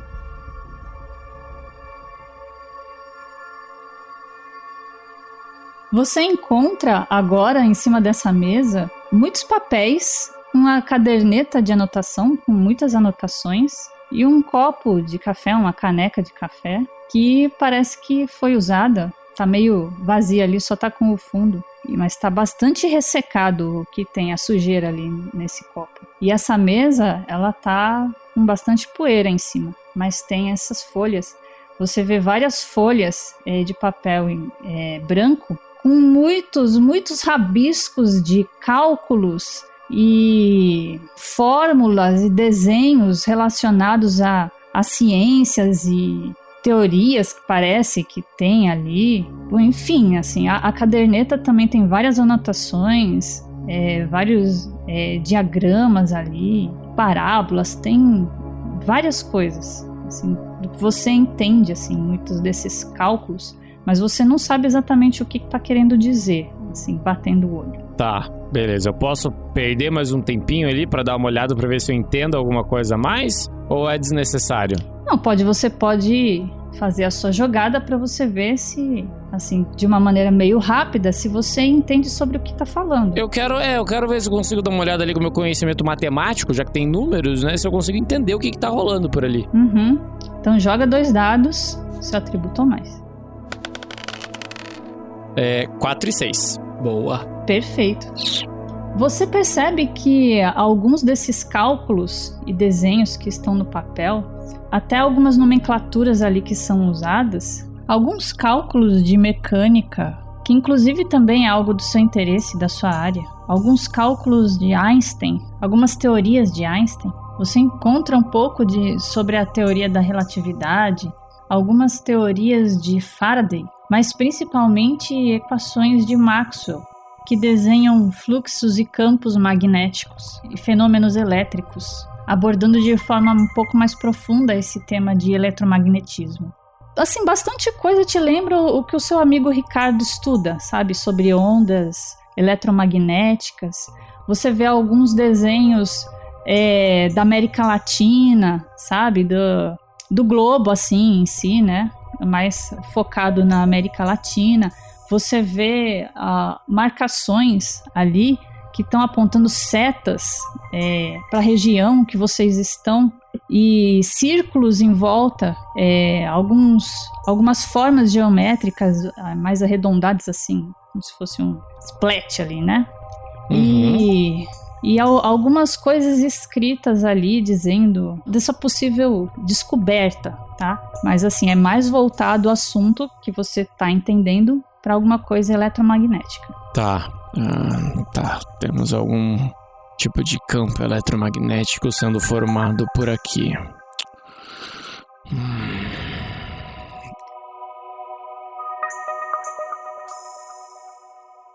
Roberto. Três. Três. Muito bem. Assim que a luz diminui e você começa a enxergar novamente o que tem na sua frente, você tá ali parada no mesmo lugar, na sala, né? Você ficou.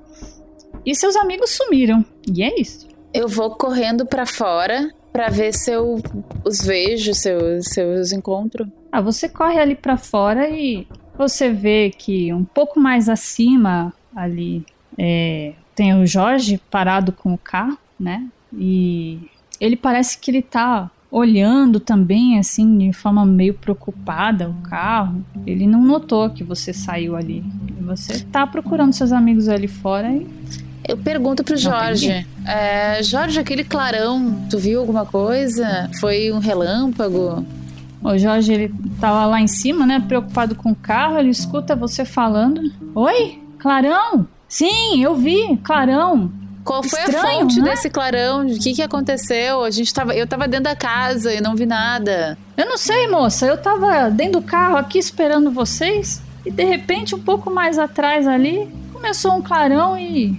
Eu não sei o que aconteceu. Tá, o fica carro aqui que eu- esquentou. E eu também, chave, moeda, tudo esquentou. Jorge, então espera aí só um pouquinho que eu vou ali buscar a galera e vamos embora, que esse lugar aqui tá muito sinistro. Vou voltar. Tá, você volta. Não tem ninguém ali na sala. Você vai procurar nos outros cômodos? Vou. Você olha os outros cômodos então, você vê aquele quarto pequeno ali com a cama. Depois, a próxima porta você vê a outra cama também com a mesa e os aparelhos, tá tudo daquele mesmo jeito. A outra porta é um banheiro, tá? Pequeno ali, não tem nada demais. Seus amigos não estão ali.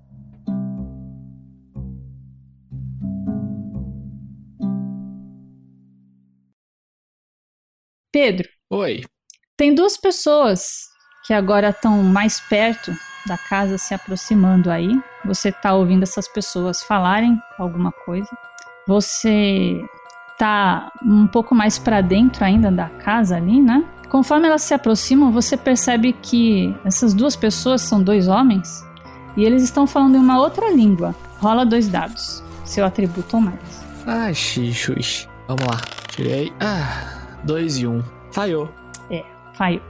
Você não tem certeza da língua que eles estão falando, tá? Mas assim, é muito diferente do português.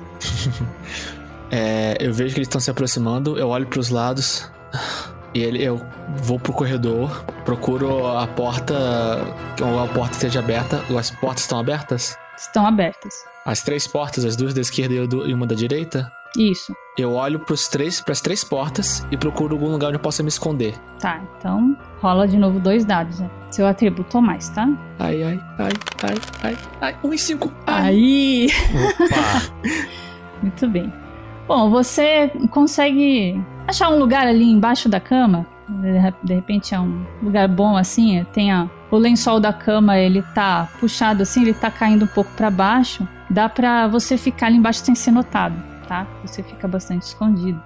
Beleza. E você faz isso, você entra ali embaixo e percebe que os dois homens entraram dentro da casa, eles estão conversando ali, eles puxam muito R, R, assim, sabe? É um sotaque carregado. Conforme eles foram entrando em casa, você escuta um caminhar pesado, tá? Ali nos tacos de madeira, dá pra perceber que eles estão vestindo uma- um tipo de bota, botina, alguma coisa desse tipo. E eles estão conversando alguma coisa, rindo tal. É, um deles começa a andar bastante pela casa ali. Você é, parece que ele tá indo em direção à cozinha, né? E você tá ali escondido. É, você fica durante um tempo ali, eles conversando, e daqui a pouco você é, escuta um barulho assim, de móvel arrastando ali na sala. Provavelmente eles estão se sentando ali nas poltronas. tá? Você vai ficar por ali mais um tempo? Vai fazer alguma coisa? Vou ficar por ali na minha. Perfeito. Ah, Roberta. Sim. Você foi procurar os seus amigos lá fora, não achou ninguém, aí foi procurar os amigos lá dentro, eles não estão ali. Ah, alguma coisa de diferente que eu note? Bom, eu não tinha ido nos quartos, então eu vou nas outras peças que eu não tinha ido. Ah, quando eu entro nessa na- no lugar onde tem a cama e o guarda-roupa, eu vou abrir o guarda-roupa pra ver se tem roupas dentro, se tem alguma insígnia, alguma coisa. Uhum, perfeito.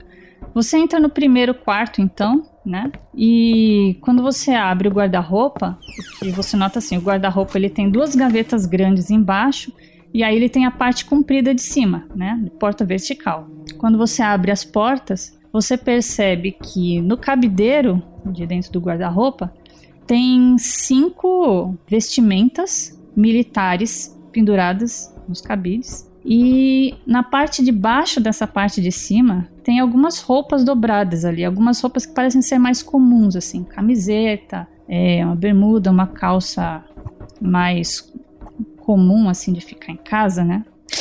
Eu vou procurar nos bolsos pra ver se tem alguma algum bilhete, alguma coisa entre as roupas pra ver se atrás ali do guarda-roupa, é, que essas pessoas antigas guardavam atrás. Tá, rola dois dados, então seu atributo ou mais. Tá. Dois e seis. Muito Boa. bem. Boa, boa. Muito bem, não Você- encontrou nada. A gente rola bem quando não tem nada, né? Você procura nos bolsos, né, das fardas algumas alguma algum bilhete, alguma anotação, assim, qualquer pista de alguma coisa. É, você acha papel de bala amassado. Você acha um pente, aqueles de loja de 1,99. você acha um bilhete com parece ser um, um nome de alguém e alguma outra coisa anotada embaixo. Você não tem certeza se é um endereço, no nome de uma rua ou, ou o nome de uma outra pessoa de repente. Tá meio amassado ali jogado. E é isso. Assim, você não encontra nada mais nada de incomum. Então eu vou guardar o bilhete e vou na outra, no outro quarto ali. Tá. Quando você chega no outro quarto, o que você vê, né? Aquela cama solitária ali encostada no- do lado direito do quarto. Do lado esquerdo, aquela mesa comprida com aquele monte de aparelhos em cima, né? Aparelhos grandes. E você nota ali a corrente e a aliança do seu amigo Ian, que ele deixou ali em cima da mesa. ah, eu fico assim por um tempo um pouco atônita e, e falo, Ian, Ian, grito assim, sabe? É. E aí, sem nenhuma resposta, aí eu vou tentar ver o que que tá acontecendo, se eu consigo tocar alguma fita ali naquele toca-fita ali. Tá. Tiago. Opa! Bom, você está lá. Você não achou a sua corrente e achou esse monte de papéis aí em cima da mesa. Tá. ah, certo, então aqui deve ter algum tipo de campo magnético. Teletransporte, talvez. Ah, não tô gostando disso, não tô gostando disso. Ele começa a ficar nervoso, porque ele já perdeu o controle da situação, além de perder a aliança e a corrente. Dona Encrenca vai dar trabalho. Pois é. Aí ele, ele, ele vai pra, pra fora, assim, tipo, de sopetão. Pra ver se, tipo, ele ainda está no mesmo lugar. Tá. Você parece que tá no mesmo lugar, tá? Agora sim, o que você nota de diferente é que a vegetação lá fora tá bastante diferente, tá? É, o mato parece que tá mais amarelado, a- o mato alto, né? E as gramas também ela- elas parecem estar bastante assim, mais crescidas, né? Em volta da casa. E você tá escutando aquele ruído forte ali que parece vir do lado direito da casa, assim, ó, daquela região onde tem as antenas. Eu vou pra lá. Quando você chega ali, você percebe que no meio das antenas tem uma estrutura parecendo uma caixa d'água, só que um pouco maior. E você percebe que esse barulho vem dali. Aquilo parece ser um gerador, tá? Parece ser um barulho de gerador. Bom, ah, um gerador de energia. Então aqui tem energia. Então essa energia deve estar indo pra algum lugar. Pra onde? Aí ele, ele vai buscar pra onde é que estão saindo esses fios dessa, desse gerador, né? E deve estar. o fio é conduzido via cabo pra algum lugar. Ele vai ver pra onde. Tá, rola dois dados, seu atributo ou mais. 3 e 3. Gente, gente, eu sei, exatamente. Nossa. Eu olhei e falei assim: ah, certeza que vai para tal lugar. Muito bem, esse raciocínio lógico perspicaz ali, você consegue achar os cabos saindo daí desse gerador e você percebe que é, eles foram puxados para as antenas como uma espécie de reforço. E inclusive tem um que ele dá a volta pelo outro lado da casa por trás. Você percebe que tem um cabo grande ali. que vai pro outro lado. Eu vou seguir esse cabo grande. Isso, tá. Você vai seguindo o cabo e você percebe que ele entra na janela do último quarto ali da casa onde tem aqueles aparelhos. Ah, certo. Então, ah, o gerador, ele vem pra cá. Hum, É um tipo de alimentação. Será que. hum, Eu consigo pensar. Eu tô sozinho ali, né? Eu, eu entendo Uhum. que eu estou sozinho ali. Ok. É, eu consigo, na minha cabeça. Faz sentido que se eu desligar o gerador, algo diferente vai acontecer? Rola dois dados. Eu gosto desse sistema de rola dois dados, porque eu tô rolando bem, olha, dois e seis. Muito bem. Bom, assim, pelo que você tá vendo da estrutura desse lugar, é, não parece ter ninguém tentando é, transmitir alguma coisa nesse exato momento, né? Porque não tem ninguém na casa, você está lá sozinho. Então, provavelmente, se você desligar esse gerador, você vai desligar a energia adicional do- das antenas e desligar algum aparelho que esteja ligado lá dentro. E é isso. É isso que ele vai fazer. Ah, se esses aparelhos não estavam ligados e agora estão ligados, se eu desligar eles, hum, pelo princípio da incerteza, eles devem voltar ao, ao normal. Deixa-me ver. É o que eu tô chegando ainda. Você tá chegando ali no, no gerador. Quando você você tinha ido, né, por trás da casa ali. Quando você tá chegando de novo ali onde tem as antenas, você passa de novo pela janela do primeiro quarto. E a hora que você passa por ali, você percebe uma coisa estranha. Você Hum. percebe como se fosse um vulto na janela, Mas do lado de dentro da casa.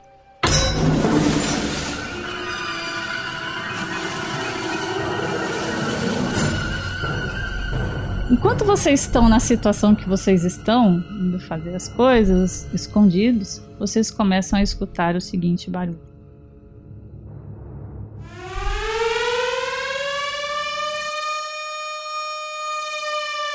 Todos nós?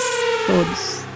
Vocês começam de novo, novamente, a escutar aquele barulho alto de sirene. E o chão começa a tremer de novo. Oh, nos. E aquele clarão, mais uma vez, começa a perpetuar no lugar. Eu coloco a minha caderneta em cima de uma mesa e levei as. E tô com as coisas do Ian no bolso. Tá, você sente que tá tudo esquentando ali, tá? Eu, eu- eu tiro a, a faca da- do cinto e fico segurando na parte de madeira dela. de madeira. Perfeito. Todo mundo joga um dado, um D6. Vamos lá, gente. Todo mundo tirando o mesmo número, hein?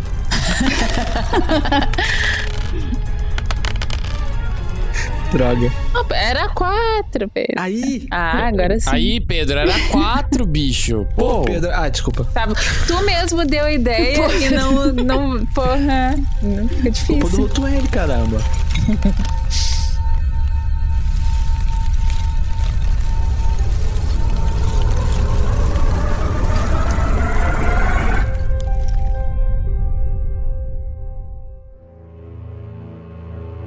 A Louise, a hora que ela começa a abrir os olhos de novo depois desse clarão, ela percebe que ela continua no mesmo lugar.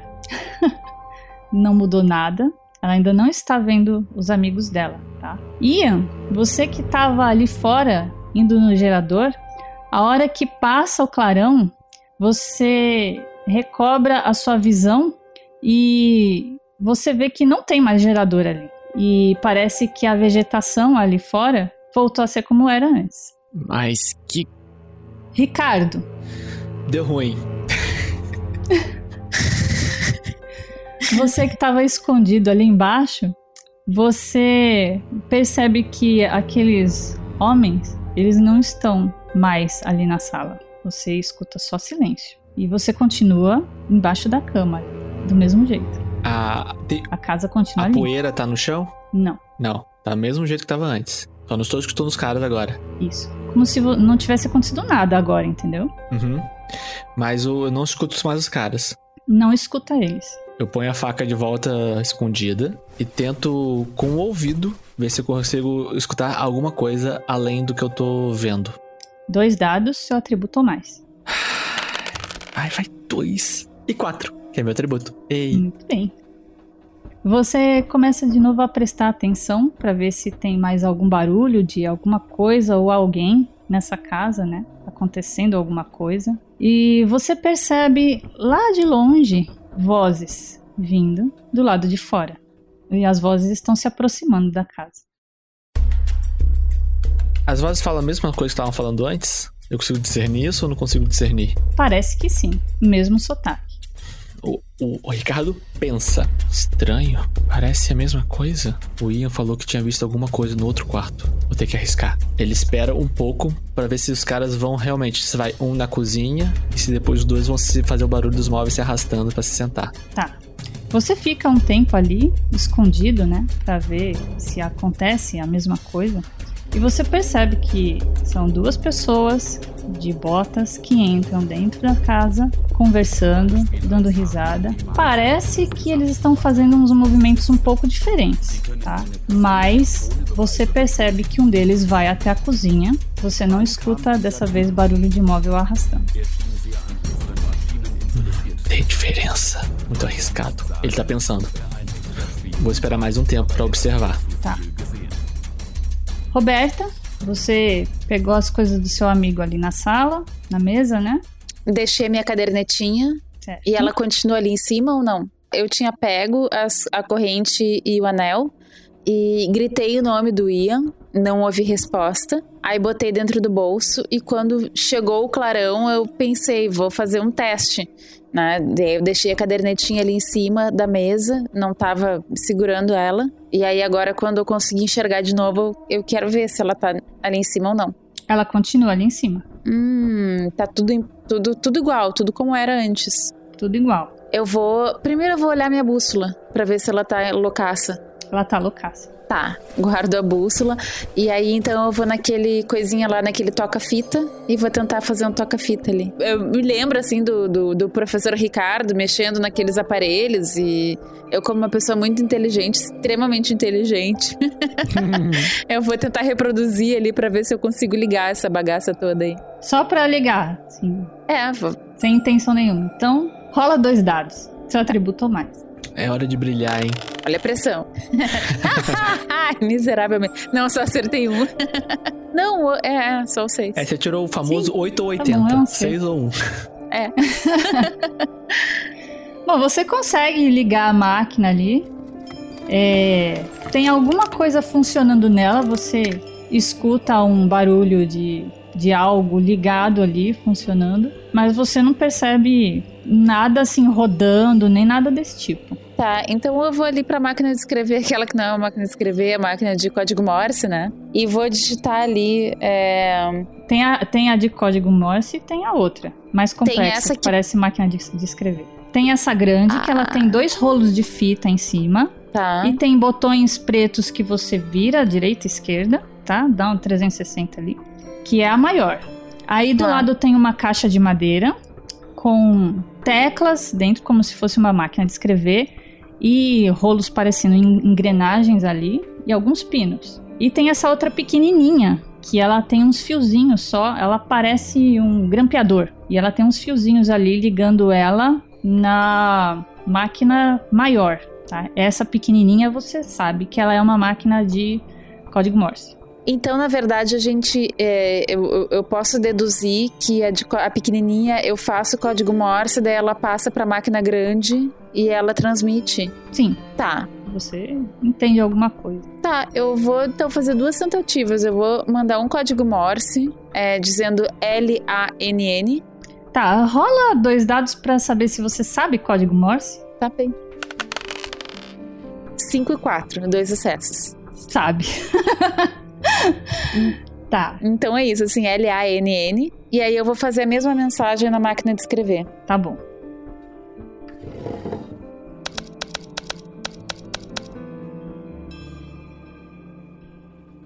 Tiago. Pois. Você tava ali do lado de fora, o gerador sumiu, a vegetação voltou. E agora? Hum. Tá, eu vou. Você tá vendo o seu amigo, já que você tá ali do lado de fora, você tá vendo o amigo do carro, tá? Trouxe, trouxe vocês. Parado lá em cima, investigando Jorge. o carro. O Jorge. Jorge! Jorge! Oi! Ele grita lá de cima. Ele faz um sinal assim com a mão. Ah, finalmente. E, e vou na direção dele. Ele fica parado lá em cima olhando você. Jorge. O que foi? Você. que? Eu fui correndo, né? Tá, tô cansado. Tô. Você viu os outros? Ele tem uma, uma barbichinha aqui, assim, pequenininha. Ele dá uma coçadinha. Ah, a sua amiga tava procurando você agora há pouco, antes de dar aquele clarão de novo. Nossa, tá doendo meus olhos já de, de ficar aqui. Tá dando esses clarão. Você não tão se incomodando, não? Tá. O que, que é isso aí que tá, tá acontecendo aí, esse clarão aí? Eu não, tem sei. nem lâmpada ali nesse, nesse poste aí? Eu, eu, eu não sei o que está acontecendo aí. Eu, a gente precisa descobrir e talvez sairmos daqui o mais rápido possível.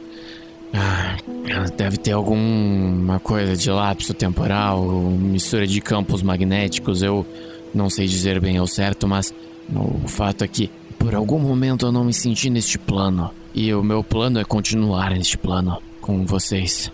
É. Ele tá anotando as coisas que você tá falando no caderninho, porque ele tá achando muito, muito curioso isso. Plano do plano. Ah, É, eu. Eu vou voltar ver se eu encontro os outros. Aí eu desço correndinho de novo. Fica ó, aí, desliga fica esse aí. alarme aí também, viu? Se você conseguir. Ele faz um joinha lá de cima. Luíse! Luiz, você tá escutando o seu amigo te chamar lá dentro? Ian, tô aqui. Vem aqui. Vou na direção dela. Tá. Pedro, Oi. você percebe que aqueles, aqueles caras eles estão dando um tempo ali na sala e você começa a escutar passos na direção do corredor. O Ricardo, ele faz um movimento. Ele tira um lencinho do bolso, passa na testa com uma mão, põe o lencinho de bolso de volta no, no bolso e aguarda sem se mover.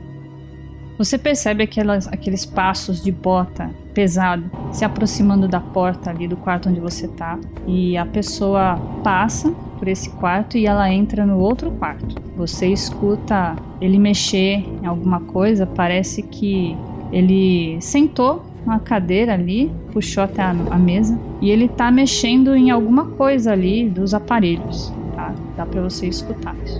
Eu consigo, eu consigo escutar o outro cara na- fazendo algum som?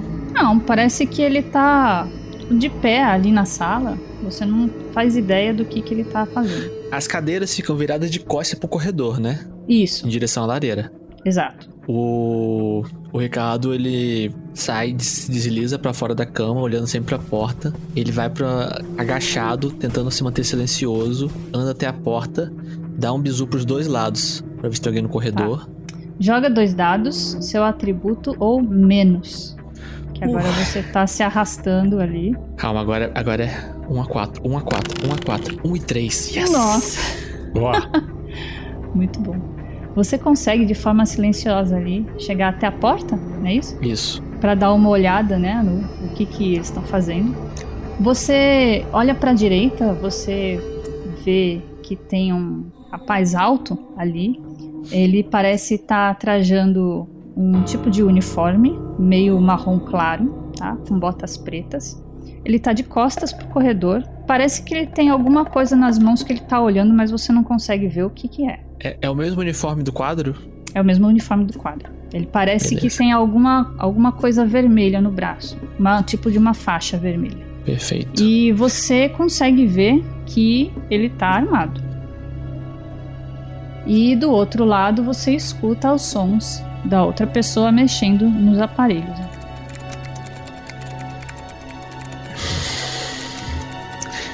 Merda.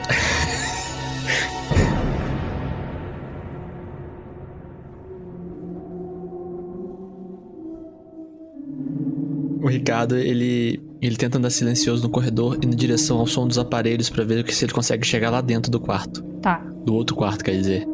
A distância de uma porta para outra é mais ou menos um metro, tá? Elas não são muito separadas assim. Uhum.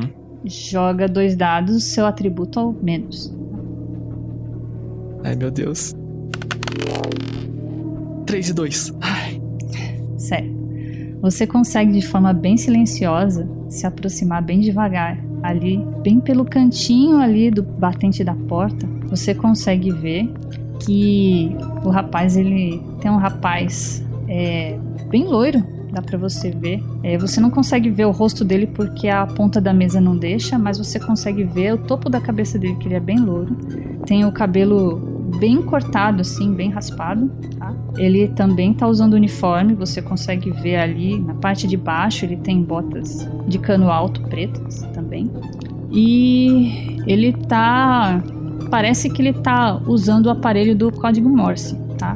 Você consegue ouvir ele tentar sintonizar alguma coisa naquele aparelho maior e. É isso, assim, você não consegue ver muita coisa em cima da mesa. Você não passou ainda por essa sala, né? Não. Mas você consegue ver ali de baixo que tem um, um pedaço daquele aparelho grande ali. Você consegue ver rolo. Você reconhece, tá? Mais ou menos esse aparelho aí. Você é, sabe que isso é um tipo de estação de rádio. Perfeito. O, o Ricardo, ele olha aquele, aqueles uniformes, ele vê as faixas vermelhas nos braços, ele, ele respira fundo, ele entra silencioso, ele puxa a faca, mas ele não vai com a lâmina, ele vai com a parte da madeira pesada e vai tentar nocautear o cara pra frente, pra ele cair pra frente, pra não fazer muito barulho, pra não cair pro lado, que não cair no chão. Tá, rola seu. É. Meu Deus do céu. e agora? Agora azedou. Pô, cheguei na maciota, pô. O cara tá ocupado, tá? Tá, Tá, ali. vamos lá. Rola dois dados, então, seu atributo ou menos. Ai, meu Deus. Ai, dadinho, ajuda. Um e três. Yes! Olha, muito Boa. bem. Você consegue se esgueirar pra dentro do quarto, atrás do cara que tá concentrado ali fazendo as coisas, e você levanta de forma bem devagar, ergue a faca com o lado contrário e você dá com tudo na nuca dele e ele não consegue emitir nenhum som assim, mas ele cai por cima dos aparelhos tá fazendo um certo barulho. É, Imediatamente que ele cai, eu tipo, eu, eu solto a faca, puxo a arma do coldre dele e viro pra porta.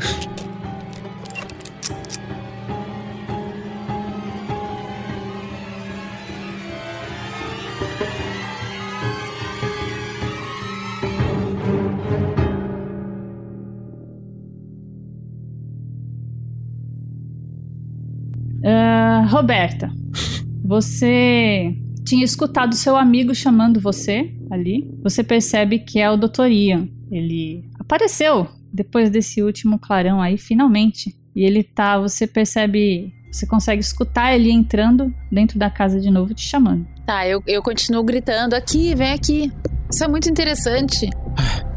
E, e venha rápido, antes que dê outro clarão. Vocês desapareceram, até agora eu não encontrei o Ricardo. O que que tá acontecendo? Parece que. Ah, eu não Ah. sei, não sei o que tá acontecendo. Olha as coisas que eu encontrei, eu tiro do bolso. Elas estavam aqui em cima da mesa. Ah, ótimo. Eu estendo a mão assim pra pegar. Eu não entendo o que está acontecendo aqui. Algo tem a ver com campos eletromagnéticos. Ah, aqueles papéis que estavam em cima da mesa talvez possam nos ajudar com alguma coisa, mas toda vez que vem um clarão, alguma coisa acontece. Eu sinto que existe um talvez um descolamento da realidade. Eu. Que papéis? Que papéis? Calma, Ian, calma. Respira fundo. Olha pra mim, respira fundo. Que papéis? O que que tava escrito? Isso pode ser importante. Ah, são, são papéis com algumas teorias, números. É difícil de entender, acabei vendo muito por cima. Lá, lá fora tinha um gerador. É, eu fui colocado em talvez em um outro plano. Mas o meu plano é continuar neste plano porque eu estava sozinho lá. Você e, e- e o Ricardo, ele. Vocês não estavam por aqui. Um gerador lá fora. É, vamos ver se a gente encontra isso. A gente, é, de onde vinha a energia, pra onde ia, o que, que, que gerador é esse? É, será que a gente tá com eletricidade aqui? Eu vou tentar acender a luz pra ver se tá acendendo. Tá, você puxa ali, mas você não tem nenhuma resposta de- de eletricidade. Ah, então é possível que as mensagens. Aí eu, eh, falo, eh, Ian, eu tentei mandar algumas mensagens e fazer funcionar essas máquinas. Eh, essa daqui até funcionou, ela se mexeu, mas eh, nada aconteceu. Você sabe operar esse negócio? ah, posso tentar. Deixe-me ver. E aí eu vou falando, enquanto ele tá vendo, assim, eu vou falando assim, ah, eu lembro que o Ricardo usava esse botão pra fazer não sei o quê, sabe? Eu vou, lá, vou falando as- as coisas que eu lembrava, assim, pra ajudá-lo. Tá. É, Tiago, joga dois dados, seu atributo ou mais. 6 e 1. Um. Boa. Perfeito. Você entende mais ou menos alguma coisa ali de como usa essas, essas máquinas? Ah, o que, que você vai fazer? Se eu entendo o comando das máquinas, eu vou ligar a máquina. Tá, você liga a máquina e aí? Tá um barulhinho ali. Ah, na verdade, a Roberta já tinha, né? A Luíse já, ti, já tinha ligado alguma coisa ali. E tá assim, ele tá fazendo um barulhinho, mas você não vê nada rodando, entendeu? Nenhuma luz vermelha acesa, nada desse tipo. Tá, eu entendo pra que, que essa máquina serve? Entende, tá? Com a sua rolagem agora, você que que consegue reconhecer que essa máquina aí é daquelas máquinas que o seu amigo Ricardo utiliza lá no trabalho dele e parece ser uma estação de rádio, a máquina grande, tá? A Ok. pequena você já tinha reconhecido, né, como código Morse, Ok, e a outra como máquina de criptografia. certo. É, bom, como o Ricardo não está aqui, é, acredito que ele esteja por perto, assim como eu fui deslocado no tempo, teoricamente no espaço. No tempo, me, me, me fala mais sobre isso. Olha, é, eu estava neste local, Luiz, mas por algum motivo você não estava aqui, o, Ricardo não estava aqui, o nosso motorista também não estava aqui. E como você sabe que você estava em outro tempo? A Quais foram as vegetação, pistas que te levaram? a vegetação Hum. lá fora, ela estava muito diferente, mais amarelada. O tempo ele ou regrediu ou ele avançou. Isso eu não consegui entender, mas o fato é que lá fora tinha tinha um gerador e que ele ligava esses ligava uns cabos até aqui dentro. Eu cheguei a ver Esse efeito imprevisível. Esse efeito imprevisível da mensagem. É isso. Hum, talvez seja isso. Transmissão de urgência. Pesquisador não compartilhar efeito imprevisível. Avanço para a ciência. Não vamos. Esse maquinário é todo conhecido. Isso não tem nada de novo. Não pode ser isso. Deve ter alguma coisa escondida num, em algum lugar. É, vamos procurar o sapão, alguma coisa. Começar a procurar o sapão, alguma, alguma coisa no chão. Deve ter mais alguma coisa. Não é possível. Você vai também, Thiago? Cabos de energia. Eu vou seguir os cabos de energia, porque se tem alguma coisa pro alçapão, pra baixo da casa, tem que passar cabo de energia lá pra baixo, senão os caras estão no escuro sem nada funcionando. Ou eles vêm lá de baixo. Né, É, nas casas americanas. Vai ter que tem ter saída, né? De, de algum jeito vai ter que ter saída. É, porque assim, à, à primeira vista, aqueles cabos que você tinha visto é, anteriormente do lado de fora, entrando pela janela, não tem mais, tá? Então, pode jogar dois dados cada um, atributo ou mais.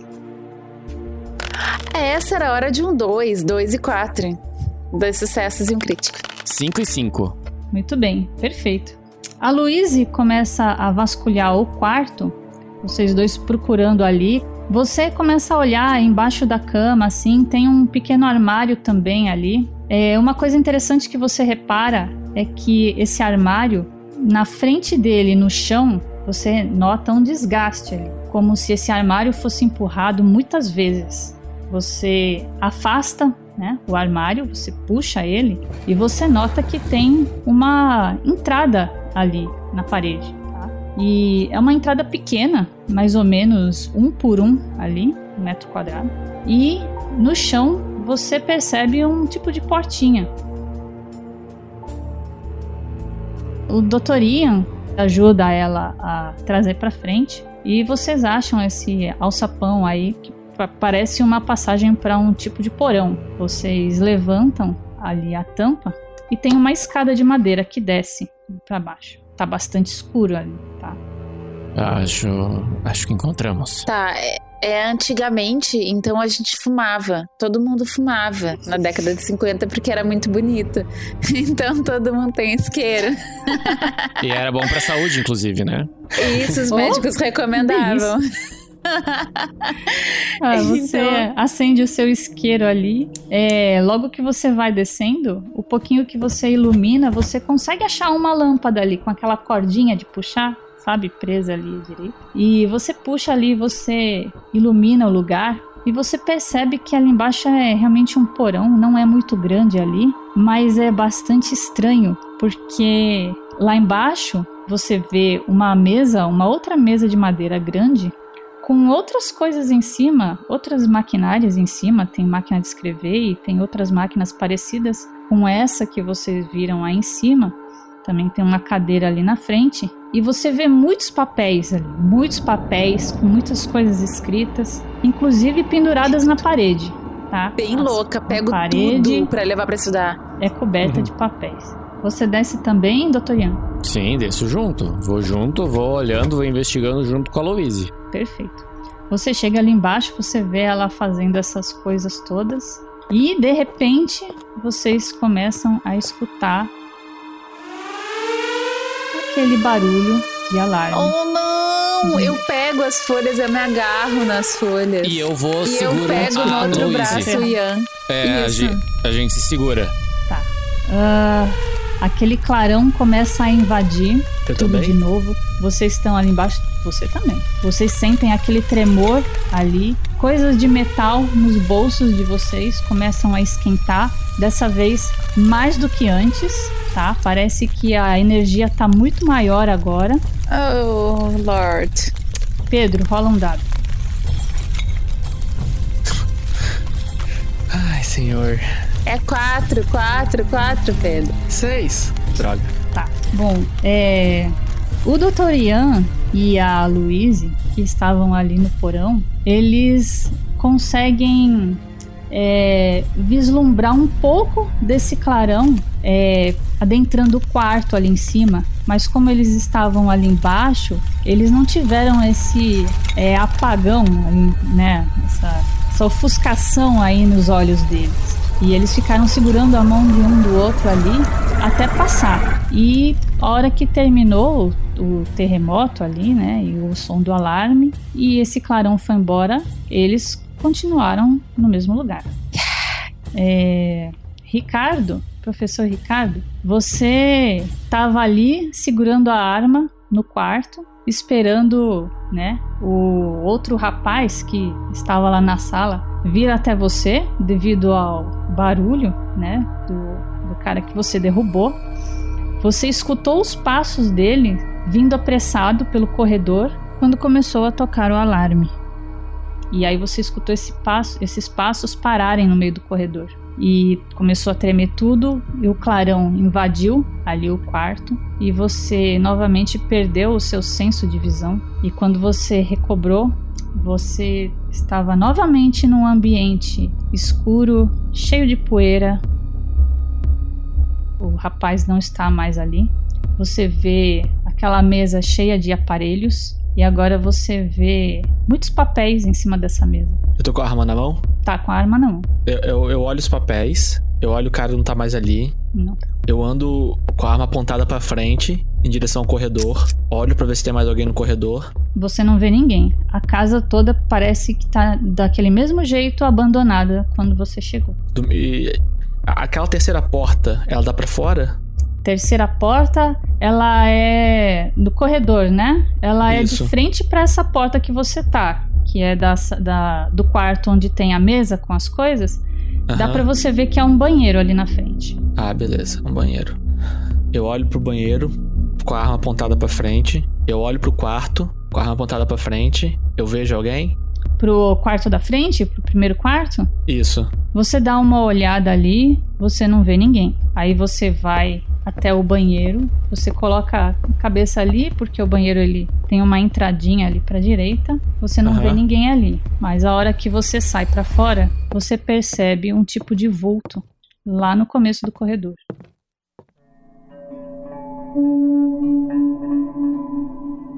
É um vulto escuro e ele tá parado. Eu corro na direção desse vulto. Quem é você?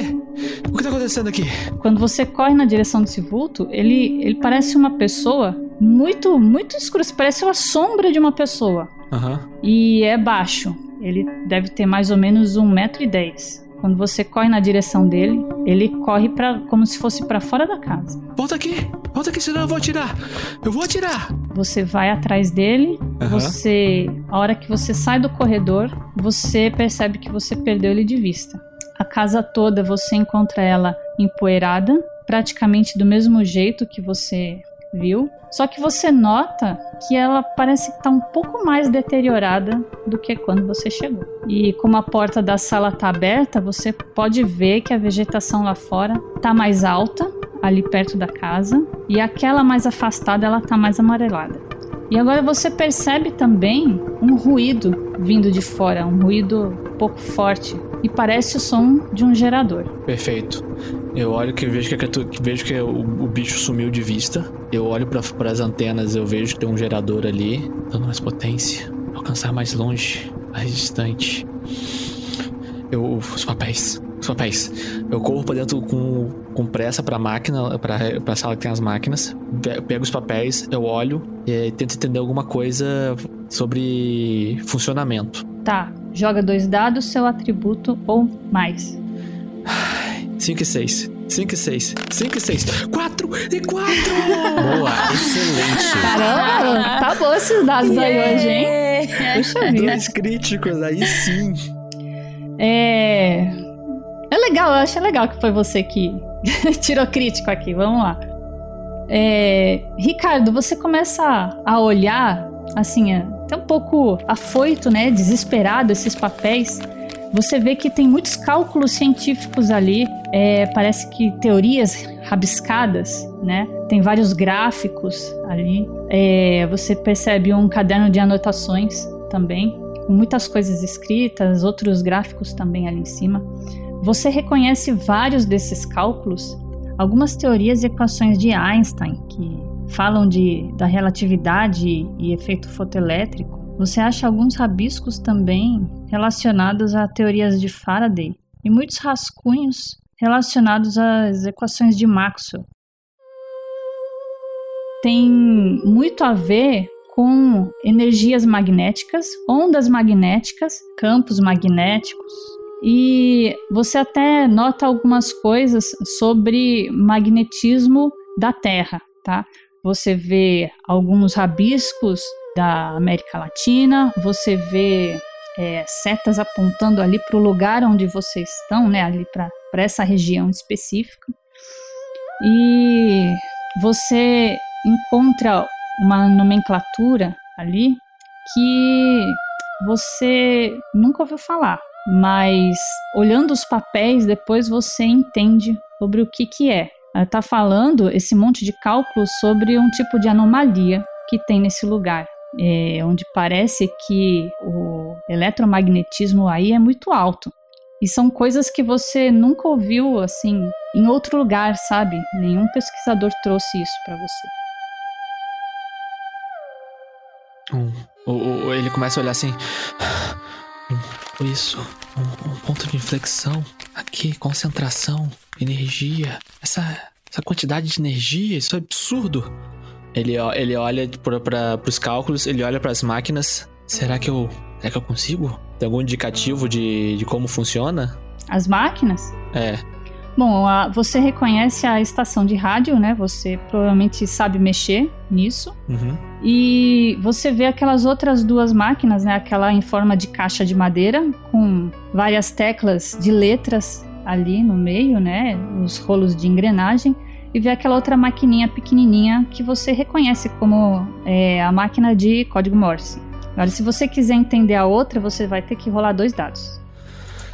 Vamos lá. Seu atributo ou mais. Ai, dois e um. É, não, você fica olhando, é, você imagina que, que seja alguma coisa, algum aparelho militar, mas você não tem ideia de como se usa isso ou para que serve exatamente, qual a finalidade. Mas você tá com esses papéis aí agora, você vai fazer o quê? A primeira coisa que eu faço, eu tenho uma, uma bolsa, uma até de aquela que, aquela que é corta do ombro pra, pra cintura. Eu enfio todos os papéis ali dentro. Perfeito. Tá bom. Ei, ei, eu não vou te machucar, eu quero só conversar.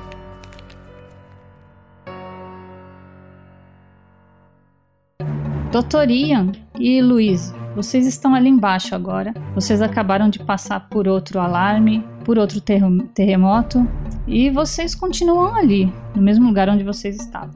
Aquele porão meio escuro, aquela luz morna, né, meio fraca, e muitos papéis ali nas paredes. Pelo menos agora não nos separamos. Nós estamos aqui, no mesmo plano. É verdade. E Parece que estamos no mesmo tempo e no mesmo lugar ainda. É, será que a diferença. Será que esse lugar ele é. ele tem algum tipo de escudo contra esses. é, esses deslocamentos temporais? Hum, O que mais me deixa perplexo em pensar é que esse deslocamento ele não é apenas temporal, ele é um deslocamento espacial também, pois ah, pense comigo, Luiz. Ah, nós estamos girando dentro da Terra, a Terra gira em si mesma, que gira em torno do Sol, que gira em torno da galáxia. Se a gente se desprende do tempo, deveríamos também nos desprender do espaço, porque eles são contínuos. Então, nós estamos apenas nos desprendendo do tempo e o magnetismo deixa a gente preso no espaço. Mas se a gente ficasse preso no espaço, estaríamos no espaço, não estaríamos nesse ambiente. Hum, é interessante. É, feito imprevisível. Esses equipamentos, tem outros equipamentos aqui, alguma coisa? É, Deixe-me ver. Vocês percebem que em cima dessa mesa, é ela é maior do que a mesa de cima, tem máquina de escrever, tem outros aparelhos, tipo aquele ali do, do rádio, só que parece um pouco mais antigo. É, você não tem certeza se é o, o mesmo aparelho, tá? É, tem coisas de escritório ali, tem régua, é, caneta, grampeador, essas coisas, e tem muitos papéis ali rabiscados também com muitas coisas. Mas nenhum aparelho diferente, nada, nada demais, assim, nada que chame atenção. Não, nada Que a demais. gente pense que pode, pode ser, que possa ser a fonte de. Tá, vamos dar uma olhada nos papéis. É... Doutorinha, por favor, vamos dar uma olhada nesses papéis e ver se alguma coisa nos chama atenção, se a gente consegue entender alguma coisa disso. Ah, certo, Outra certo. coisa que vocês reparam que tem nesse porão é, é um baú, tá? Um baú de madeira, encostado no canto. Ah, dê uma olhada nesses papéis, deixe-me deixe ver este baú aqui. Realmente. O Ian, quando ele se aproxima do baú, ele levanta. Não tem tranca nem nada, tá? Tem a, Ok. a linguetinha ali, mas ela tá aberta. Quando você levanta a tampa, você acha armas militares ali dentro. Armas de fogo. Funcionam? Funcionam, não vou atirar, óbvio, mas tipo, elas não estão enferrujadas, nada, elas estão em bom estado. Ah, você faz um, um teste e joga dois dados, seu atributo ou mais. E a luz. 6 e também. 4. Perfeito. Sucesso. 4 e 5. Passei as 10. Muito bem. É, o Dr. Ian, ele mexe ali nas armas e, assim, apesar de parecer que elas estão um bom tempo ali guardadas, aparentemente elas não perderam o poder de fogo delas, tá? Ok. A Luísa, ela dá, dá uma olhada nos papéis e ela percebe que, assim, tem muita escrita ali em outra língua que, assim, a princípio ela não tá entendendo, até porque a maioria é tudo garrancho, né? Mas são cálculos também que estão ali, várias fórmulas e gráficos e setas e parecem ser teorias também jogadas no papel. Também é algo bastante científico.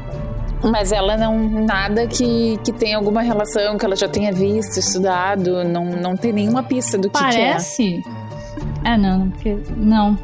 Assim, é. Eu ia falar do- dos papéis, mas. É. Você entende bastante coisa, tá? Ali, assim. Você sabe que é, tem a ver com eletromagnetismo, né? De acordo com alguns gráficos ali e algumas formas. E você também acha alguma coisa relacionada à teoria da relatividade que você conhece. E algumas poucas menções à física quântica. Mas você não sabe é, muito além disso, até porque tá tudo escrito em outra língua e a princípio você não entende. Tá. Tá, eu falo pro Ian. hum, Nada, não tem. Não consigo tirar muitas, muitas conclusões disso. Talvez você consiga. Ah, deixe, deixe me dar uma olhada. Roda dois dados, então, seu atributo mais. Pá, vamos lá. 6 e 3. Opa! Muito bem. É, você começa a dar uma olhada nesses cálculos e você percebe que é muito parecido com daqueles papéis que você tinha visto na mesa lá em cima, naquele momento. Que muita coisa ali bate, mas não tem tanta informação quanto tem naqueles papéis lá em cima. São coisas bem, parece aleatórias jogadas no papel, tá? Tá. Ah, não, são. Eles parecem antigos. Mas- Parece. Tem tipo. Tá. Sim, bastante. É, são só rabiscos, rascunhos. Não tem nada de concreto, não é um estudo. Devem ser anotações ah, aleatórias de alguém que estava estudando. Não, não consigo identificar nada aqui que possa ser relevante. Falo isso enquanto vou mexendo nos papéis. Tá, enquanto vocês estão vendo os papéis, vocês começam a escutar aquele alarme de novo.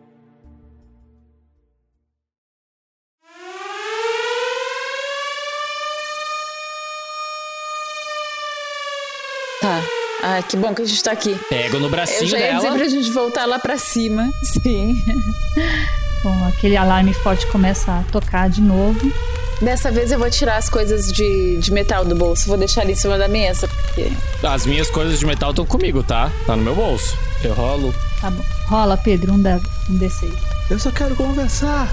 Droga, de novo não. Merda. Cinco. Tá. A hora que termina de passar a luz, você abre os olhos de novo, Ricardo. Aham. E você percebe que você tá numa casa bastante empoeirada. Você tinha pego os papéis, né? Você tava ali no quarto, você botou os papéis na, na bolsa, aí você gritou e antes de você começar a correr pro corredor atrás desse, desse ser aí, é, começou a tocar o alarme, tudo tremeu e aquela luz ce- cegou você novamente. E agora que você conseguiu voltar a enxergar, você tá vendo que é, aquela. Você pegou a caderneta também ou só os papéis? Peguei tudo e tava na mesa. Você percebe que a, a, cane- a caneca, que provavelmente você não pegou a caneca suja, Não, caneca não.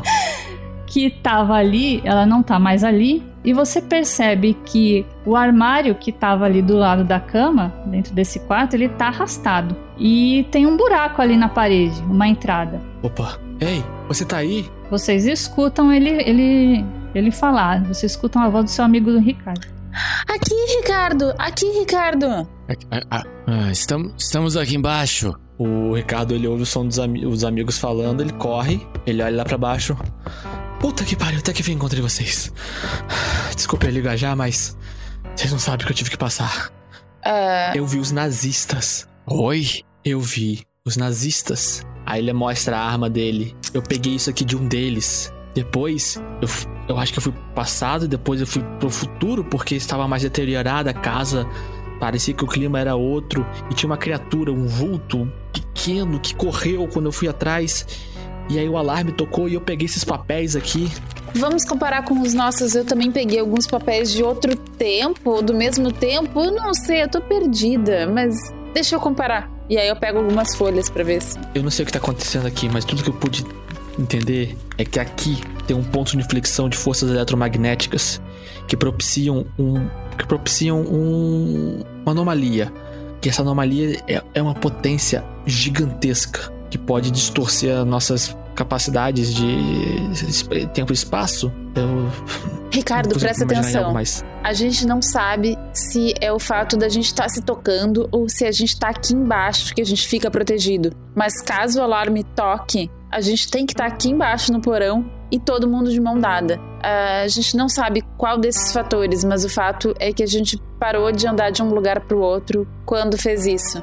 Então, ou a gente sai agora daqui e vamos pro carro e vamos fugir desse lugar bizarro, ou se vocês querem seguir pesquisando e tentando descobrir aonde, tudo bem, mas a gente, quando começar a luz. Não dá pra controlar. Não dá pra controlar. Eu, te- tem alguma coisa, alguma coisa que eu não entendo. Aqui tem algo. Eu, eu não sei se é algo fora do tempo ou se é algo fora do planeta. Eu não sei. Mas esses papéis, pelo menos dá pra tentar tirar alguma coisa desses papéis. E dá pra tirar daqui são os papéis. Vamos sair daqui antes que aconteça de novo isso. Vamos. Tá, vocês começam a rapidamente subir a escada ali e se deslocar pra fora da casa. Vocês Tem escutam como pegar algum dos equipamentos? Pra levar aquele equipamento que é o pequenininho aquele. Pode pegar. Eu posso Você pegar consegue. o pequenininho e aí eu digo, pega lá o da madeira, o de- da caixa de madeira. E, tipo, quando a gente já tava saindo, sabe? Em vez de só sair correndo, só pegar. Tá. Uhum.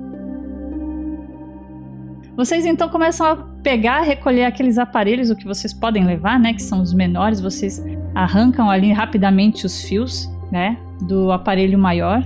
E vocês saem correndo em direção à porta da sala. Vocês conseguem sair dali. Vocês reparam que o amigo de vocês, Jorge, tá chamando vocês lá em cima pra, pra ir pro carro. E vocês entram no carro e pegam a estrada de novo. Eu só pergunto pra ele Levando- que horas são, pra ver quanto tempo passou. Ele tenta olhar o relógio de pulso dele, mas o relógio dele parece que tá todo desregulado. Ah, meu também deve estar então. Tá, beleza. Mas Voltamos tá dia assim, tá quase o final da tarde. Você pode ver pelo sol, tá? Tá. Bom, vocês voltam então para Minas, né, pro instituto da universidade, tá? Com muitos papéis, com muitos cálculos e, e teorias ali rabiscadas. É, vocês começam a estudar sobre isso durante um tempo e vocês é, descobrem através dessas anotações que existe uma grande anomalia nessa região central da América Latina que pega praticamente o, o país inteiro, mas ela parece que está concentrada ali no Mato Grosso e pega também ali a parte da Argentina, Chile, né? E com um pouco mais de estudos, vocês conseguem descobrir uns anos depois, né, com a ajuda de outros cientistas também, que essa anomalia ela é um fato, começou a ser melhor observada. Em 1958, vocês conseguem trazer a público isso, tá? E vocês, o grupo, né, é, chama essa anomalia de anomalia magnética do Atlântico Sul. Isso se torna um fato no mundo inteiro e vocês ganham reconhecimento sobre isso.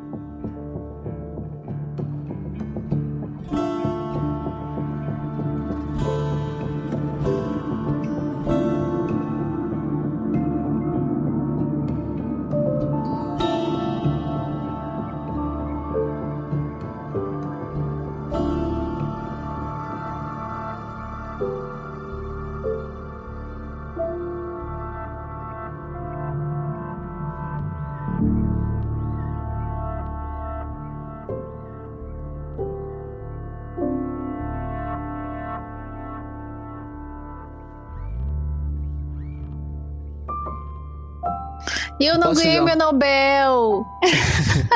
Eu tô chateadíssimo que eu ganhei Nobel também. Eu acho que a gente. Vamos dar um pause aqui antes.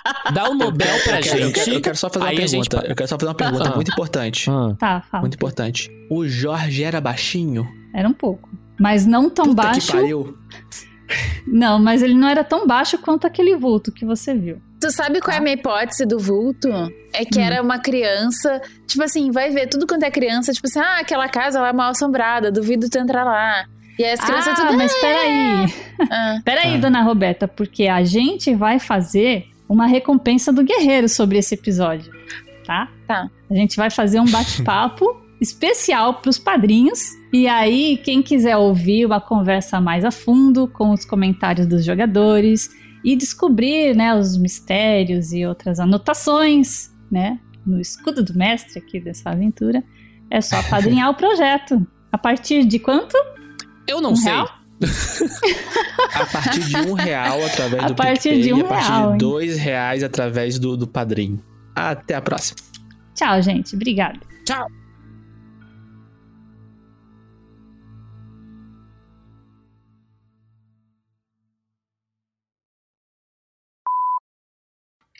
E a gente agora vai começar a aventura. Ah, peraí, mas eu tenho que fazer a introdução pro podcast. Isso daí tudo foi no podcast? eu não sei, eu tava esperando. Eu achei que você tava falando só pra live. Enquanto você tá falando da live, o pessoal que, tá, que tá, tá, tá acompanhando aí a gente. Então, vamos fazer uma breve introdução aqui, porque enquanto a, a, a mestre da sessão aproveita. Desculpa, gente, eu, eu acabei de ter uma pronta. interrupçãozinha aqui, uma participação Mas- especial. Oi, filho. E vai ter criança! Mostra a criança! Agora é hora de arrecadar. Vamos lá, Traz a criança! Traz o, traz o Miguel Gabriel aí. Ai. Ah, que fofo! Por que, que criança tem esse negócio com microfone, né, gente? Não tem. Por quê? Por quê? É! Gostoso. Vai comer o negócio. Não! Tá na hora do soninho. Ô, ô, Pedro, mais uns seis meses ele vai estar da nossa altura já. Eu, eu sinceramente espero que não, porque ele ainda não dorme fora do colo. Eita! Ai, ai. Então, voltando depois dessa participação super especial aqui, né? E se você quer ver de novo o Miguel Gabriel, São Miguel. Sem nome composto. pô. Faz uma doaçãozinha agora que daqui a pouco ele aparece aí. Não, que ele foi dormir. é isso aí, tô à frente do meu tempo. Internet a hamster. Mentira, Nossa, não seu tinha. personagem é muito esperto, Pedro. É porque, Eu na verdade, eu fiz pra essa dele. época. Depois eu descobri que era dos anos 50. Eu falei, ah, tudo bem. é, o cara à frente do tempo dele. Onda de rádio é o Wi-Fi também. Ô, Lúcio, não estraga minha, ué. minha, minha introdução, pô. Ai, desculpa. Eu posso fazer exatamente o que eu faço hoje, que é falar sobre tudo sem propriedade de nada. eu tenho. Eu gosto, eu, go- o que eu mais gosto desse, desse sistema é que a gente pode pegar as coisas que a gente lida no dia a dia, por exemplo. Eu trabalho com, com eletrônica, então eu, eu peguei uma coisa a ver com eletrônica. O Thiago, olha só, ele fala sobre besteira o dia inteiro. E ele tá Olha aí. falando exatamente isso. Olha que legal! Ele traz o caos, é isso. É! Eu sou o cavaleiro do caos. Eu sou um dos três Oh. cavaleiros do apocalipse. Eu sou o tédio, provavelmente. Ou o medo. É, o meu atributo é três. Que é você descobre que você não tem controle de nada e que você não existe pro universo. E se você estiver depressivo, é bom você não ler sobre isso. Esse sou eu. Tem uma pergunta muito importante pro Thiago, que ele falou o seguinte: a roupa Já. inteira dele é preta. Certo. E a cueca? Aí o seu personagem vai ter que tirar pra saber.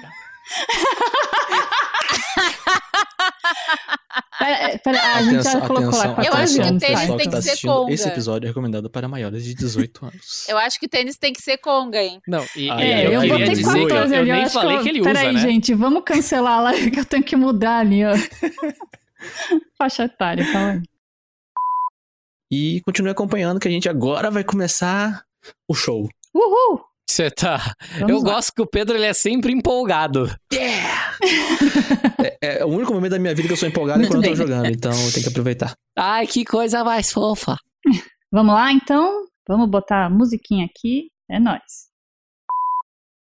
E é lá onde trabalham dois dos nossos personagens, que são o Dr. Ian X e Ricardo Mauros. Eu não sou doutor. É isso, tá certo mesmo, é isso aí. É, olha, quando eu ficar um tempo sem falar nada é porque tá passando alguma moto aqui, tá bom? Eu achei que era uma E- deixa pra gente falar, que a gente já tava na cena, deu calma, eu acho que eu perdi alguma coisa. tá, eu, eu levanto o dedinho, tá bom? Eu levanto o dedinho. Tênis, eu ia falar toda estrela, mas como o All Star não está pagando pra gente, eu vou falar que é um tênis básico, certo? Nos pezinhos, meia calça jeans, meia cal calça jeans. Então, os meus amigos vão mandar um fax, vou escrever um, vou escrever um e-mail, Um telegrama. um telegrama.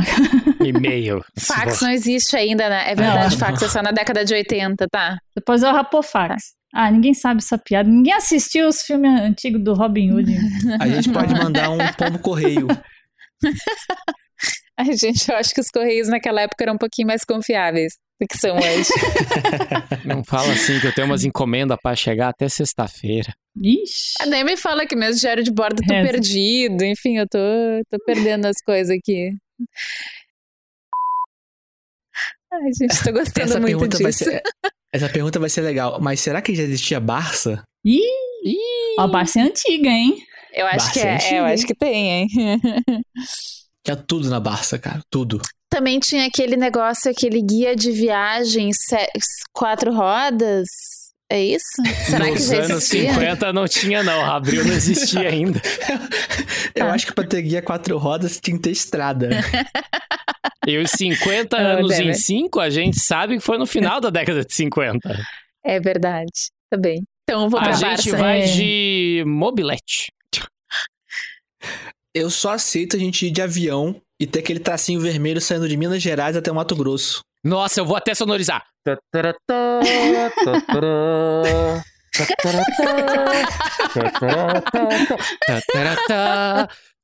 Minas Gerais, Mato Grosso. Olha só, o Herbert Júlio avisou aqui que a Abril foi fundada em 1950. Olha! Mas Então a quatro rodas é mais antiga. Mas tudo bem. Pode ser a- uma revista da Abril, vai. Tá. Ó, vai, primeira edição, segue. agosto de 60. Veja. Esse negócio de internet é Veja linda. bem. Ai, ai. Não, mas sabe por que, que a universidade pagou? Porque, é, não sei por quê. Não, porque nos anos 50 tinha bastante fundos pra ciência. Na- na- nos anos 50 se acreditava na ciência. Sim. Eu também tinha uma ajuda pra passar pela burocracia, que a minha tia trabalhava na tesouraria. Não tinha lei também, não tinha lei das licitações, Ah. aí ela só lá podia apresentar a notinha fiscal depois, estava tudo bem. Ela tinha fiscal a lápis. É.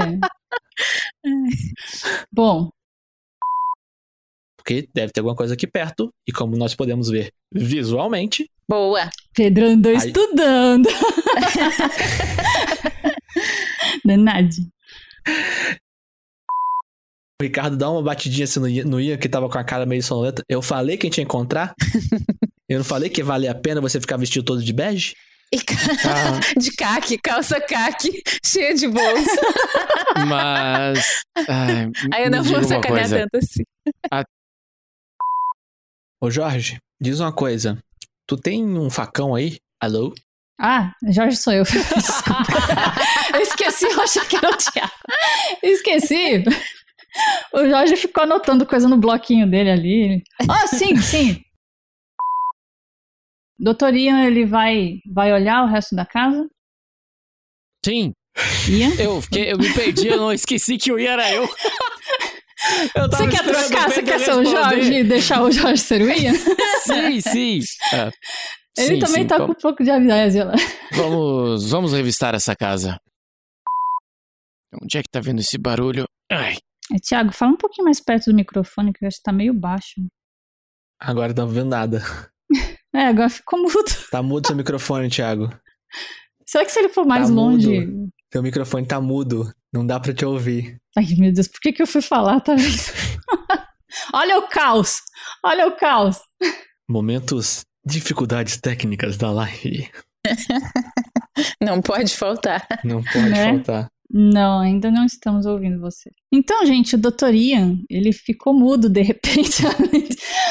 Aquela luz deixou o pobre Dr. Ian mudo. Eu tava ali. Não, eu começou a esquentar depois Não, que você no- encontrou isso é no comigo, quarto. não? Ah, é? Ah, então. é, a hora que ele saiu do quarto, né? Ele foi encontrar o Dr. Ian, certo? Não, Dr. Ah. Ian, Dr. Ricardo. Eu fui me encontrar comigo mesmo? É muito doido. Você não encontra a sua aliança e sua corrente ali, mas você encontra uma outra coisa. Uma outra Nessa aliança, uma mesa? outra corrente. Não, sacanagem. ah, a dona Encrenca Uma nem vai perceber, vou obrigado. com essa mesmo. Não, naquela época não devia ter moeda. Chave, tudo esquentou Como aqui não também. tinha Não tinha moeda? Jesus! Claro. Mexia com moeda! Eu acho que moeda existe há um É. pouco mais de tempo. Eles deviam levar dinheiro de carrinho, gente, pra comprar um quilo de farinha. Devia pegar um carrinho Não, lá isso daí de. é nos anos levar 90, dinheiro. inflação o nome. Um bando de nota. Vem depois. Tá, então tá. É, E você nota ali a corrente e a aliança do seu amigo Ian, que ele deixou ali em cima da mesa. E a corrente? Então, a corrente e a aliança. Ah, eu só escutei a aliança. A corrente picotou pra mim. Não perde minha corrente. Vai dar trabalho pra achar outra. Foi presente. Você Hum. percebe como se fosse um vulto na janela, Mas do lado de dentro da casa. lá de dentro da casa. Para, eu falei que eu não queria passar medo, gente. Eu já passei ontem. tá. Eu não posso fazer nada que você tirou seis no dado. É bom ou ruim? Eu não, Não, sei. fui eu que rolei. Tá. Voltou a ser como era antes. Mas que. É... Quer falar? Pode falar. Não, é isso mesmo. É, eu não pode. ah, ah, não permite. Cortei na a- hora certa, foi isso. É o timing. E vou tentar fazer um toca-fita ali, DJ. É, vou tentar. Como assim? Uma mulher à frente do seu Tipo- tempo, realmente. A primeira DJ brasileira. primeira coach, primeira autoajuda, É, primeira nossa, DJ. essa assim, mulher aí. É. Ele tá anotando as coisas que você tá falando no caderninho, porque ele tá achando muito, muito curioso isso. Plano do plano. Ah, eu não tô entendendo Eu nada, sou mas fala aí. filósofo, mano. O cara tem que anotar mesmo, tá ligado, verdade, bicho? O plot twist da aventura é que o nome do Jorge, o sobrenome dele é Amado e ele é baiano. Meu rei. Matou, acabou a aventura, era isso que vocês tinham que descobrir. Parabéns, Pedro! Valeu, pessoal. Então, Ficamos por Valeu, aqui. gente. Muito obrigado. Gente, ó, Me não esquece de fazer doação, tá? A gente tá jogando aqui, até esqueceu. Não, não esquece de fazer doação, quem tá aí assim. Luíse! Morrice? Luiz, você tá es- escutando o seu... Luíse. Tá surdo? Ricardo, vocês aqui! Luiz, você tá Morrice. escutando o seu amigo te chamar lá dentro. Tampa, você acha armas militares ali dentro. Armas de fogo. Funcionam? Funcionam, não vou atirar, óbvio, mas tipo, elas não estão enferrujadas, nada, elas estão em bom estado. Peraí, Luiz, deixa eu testar aqui em você. Luiz, deixa-me ver uma coisa. Não se Fique mexe. paradinha, por favor. Cabeça mais pra cá. Ah, deixe, deixe me dar uma olhada. Eu tô olhando. Eu preciso Tá. que a minha mestre me diga o que eu vejo. Oh, amada mestre. Querida e amada mestre. Roda. O que eu estou Ah, olhando? eu tava Quantos dados tenho que jogar? ali. Peraí.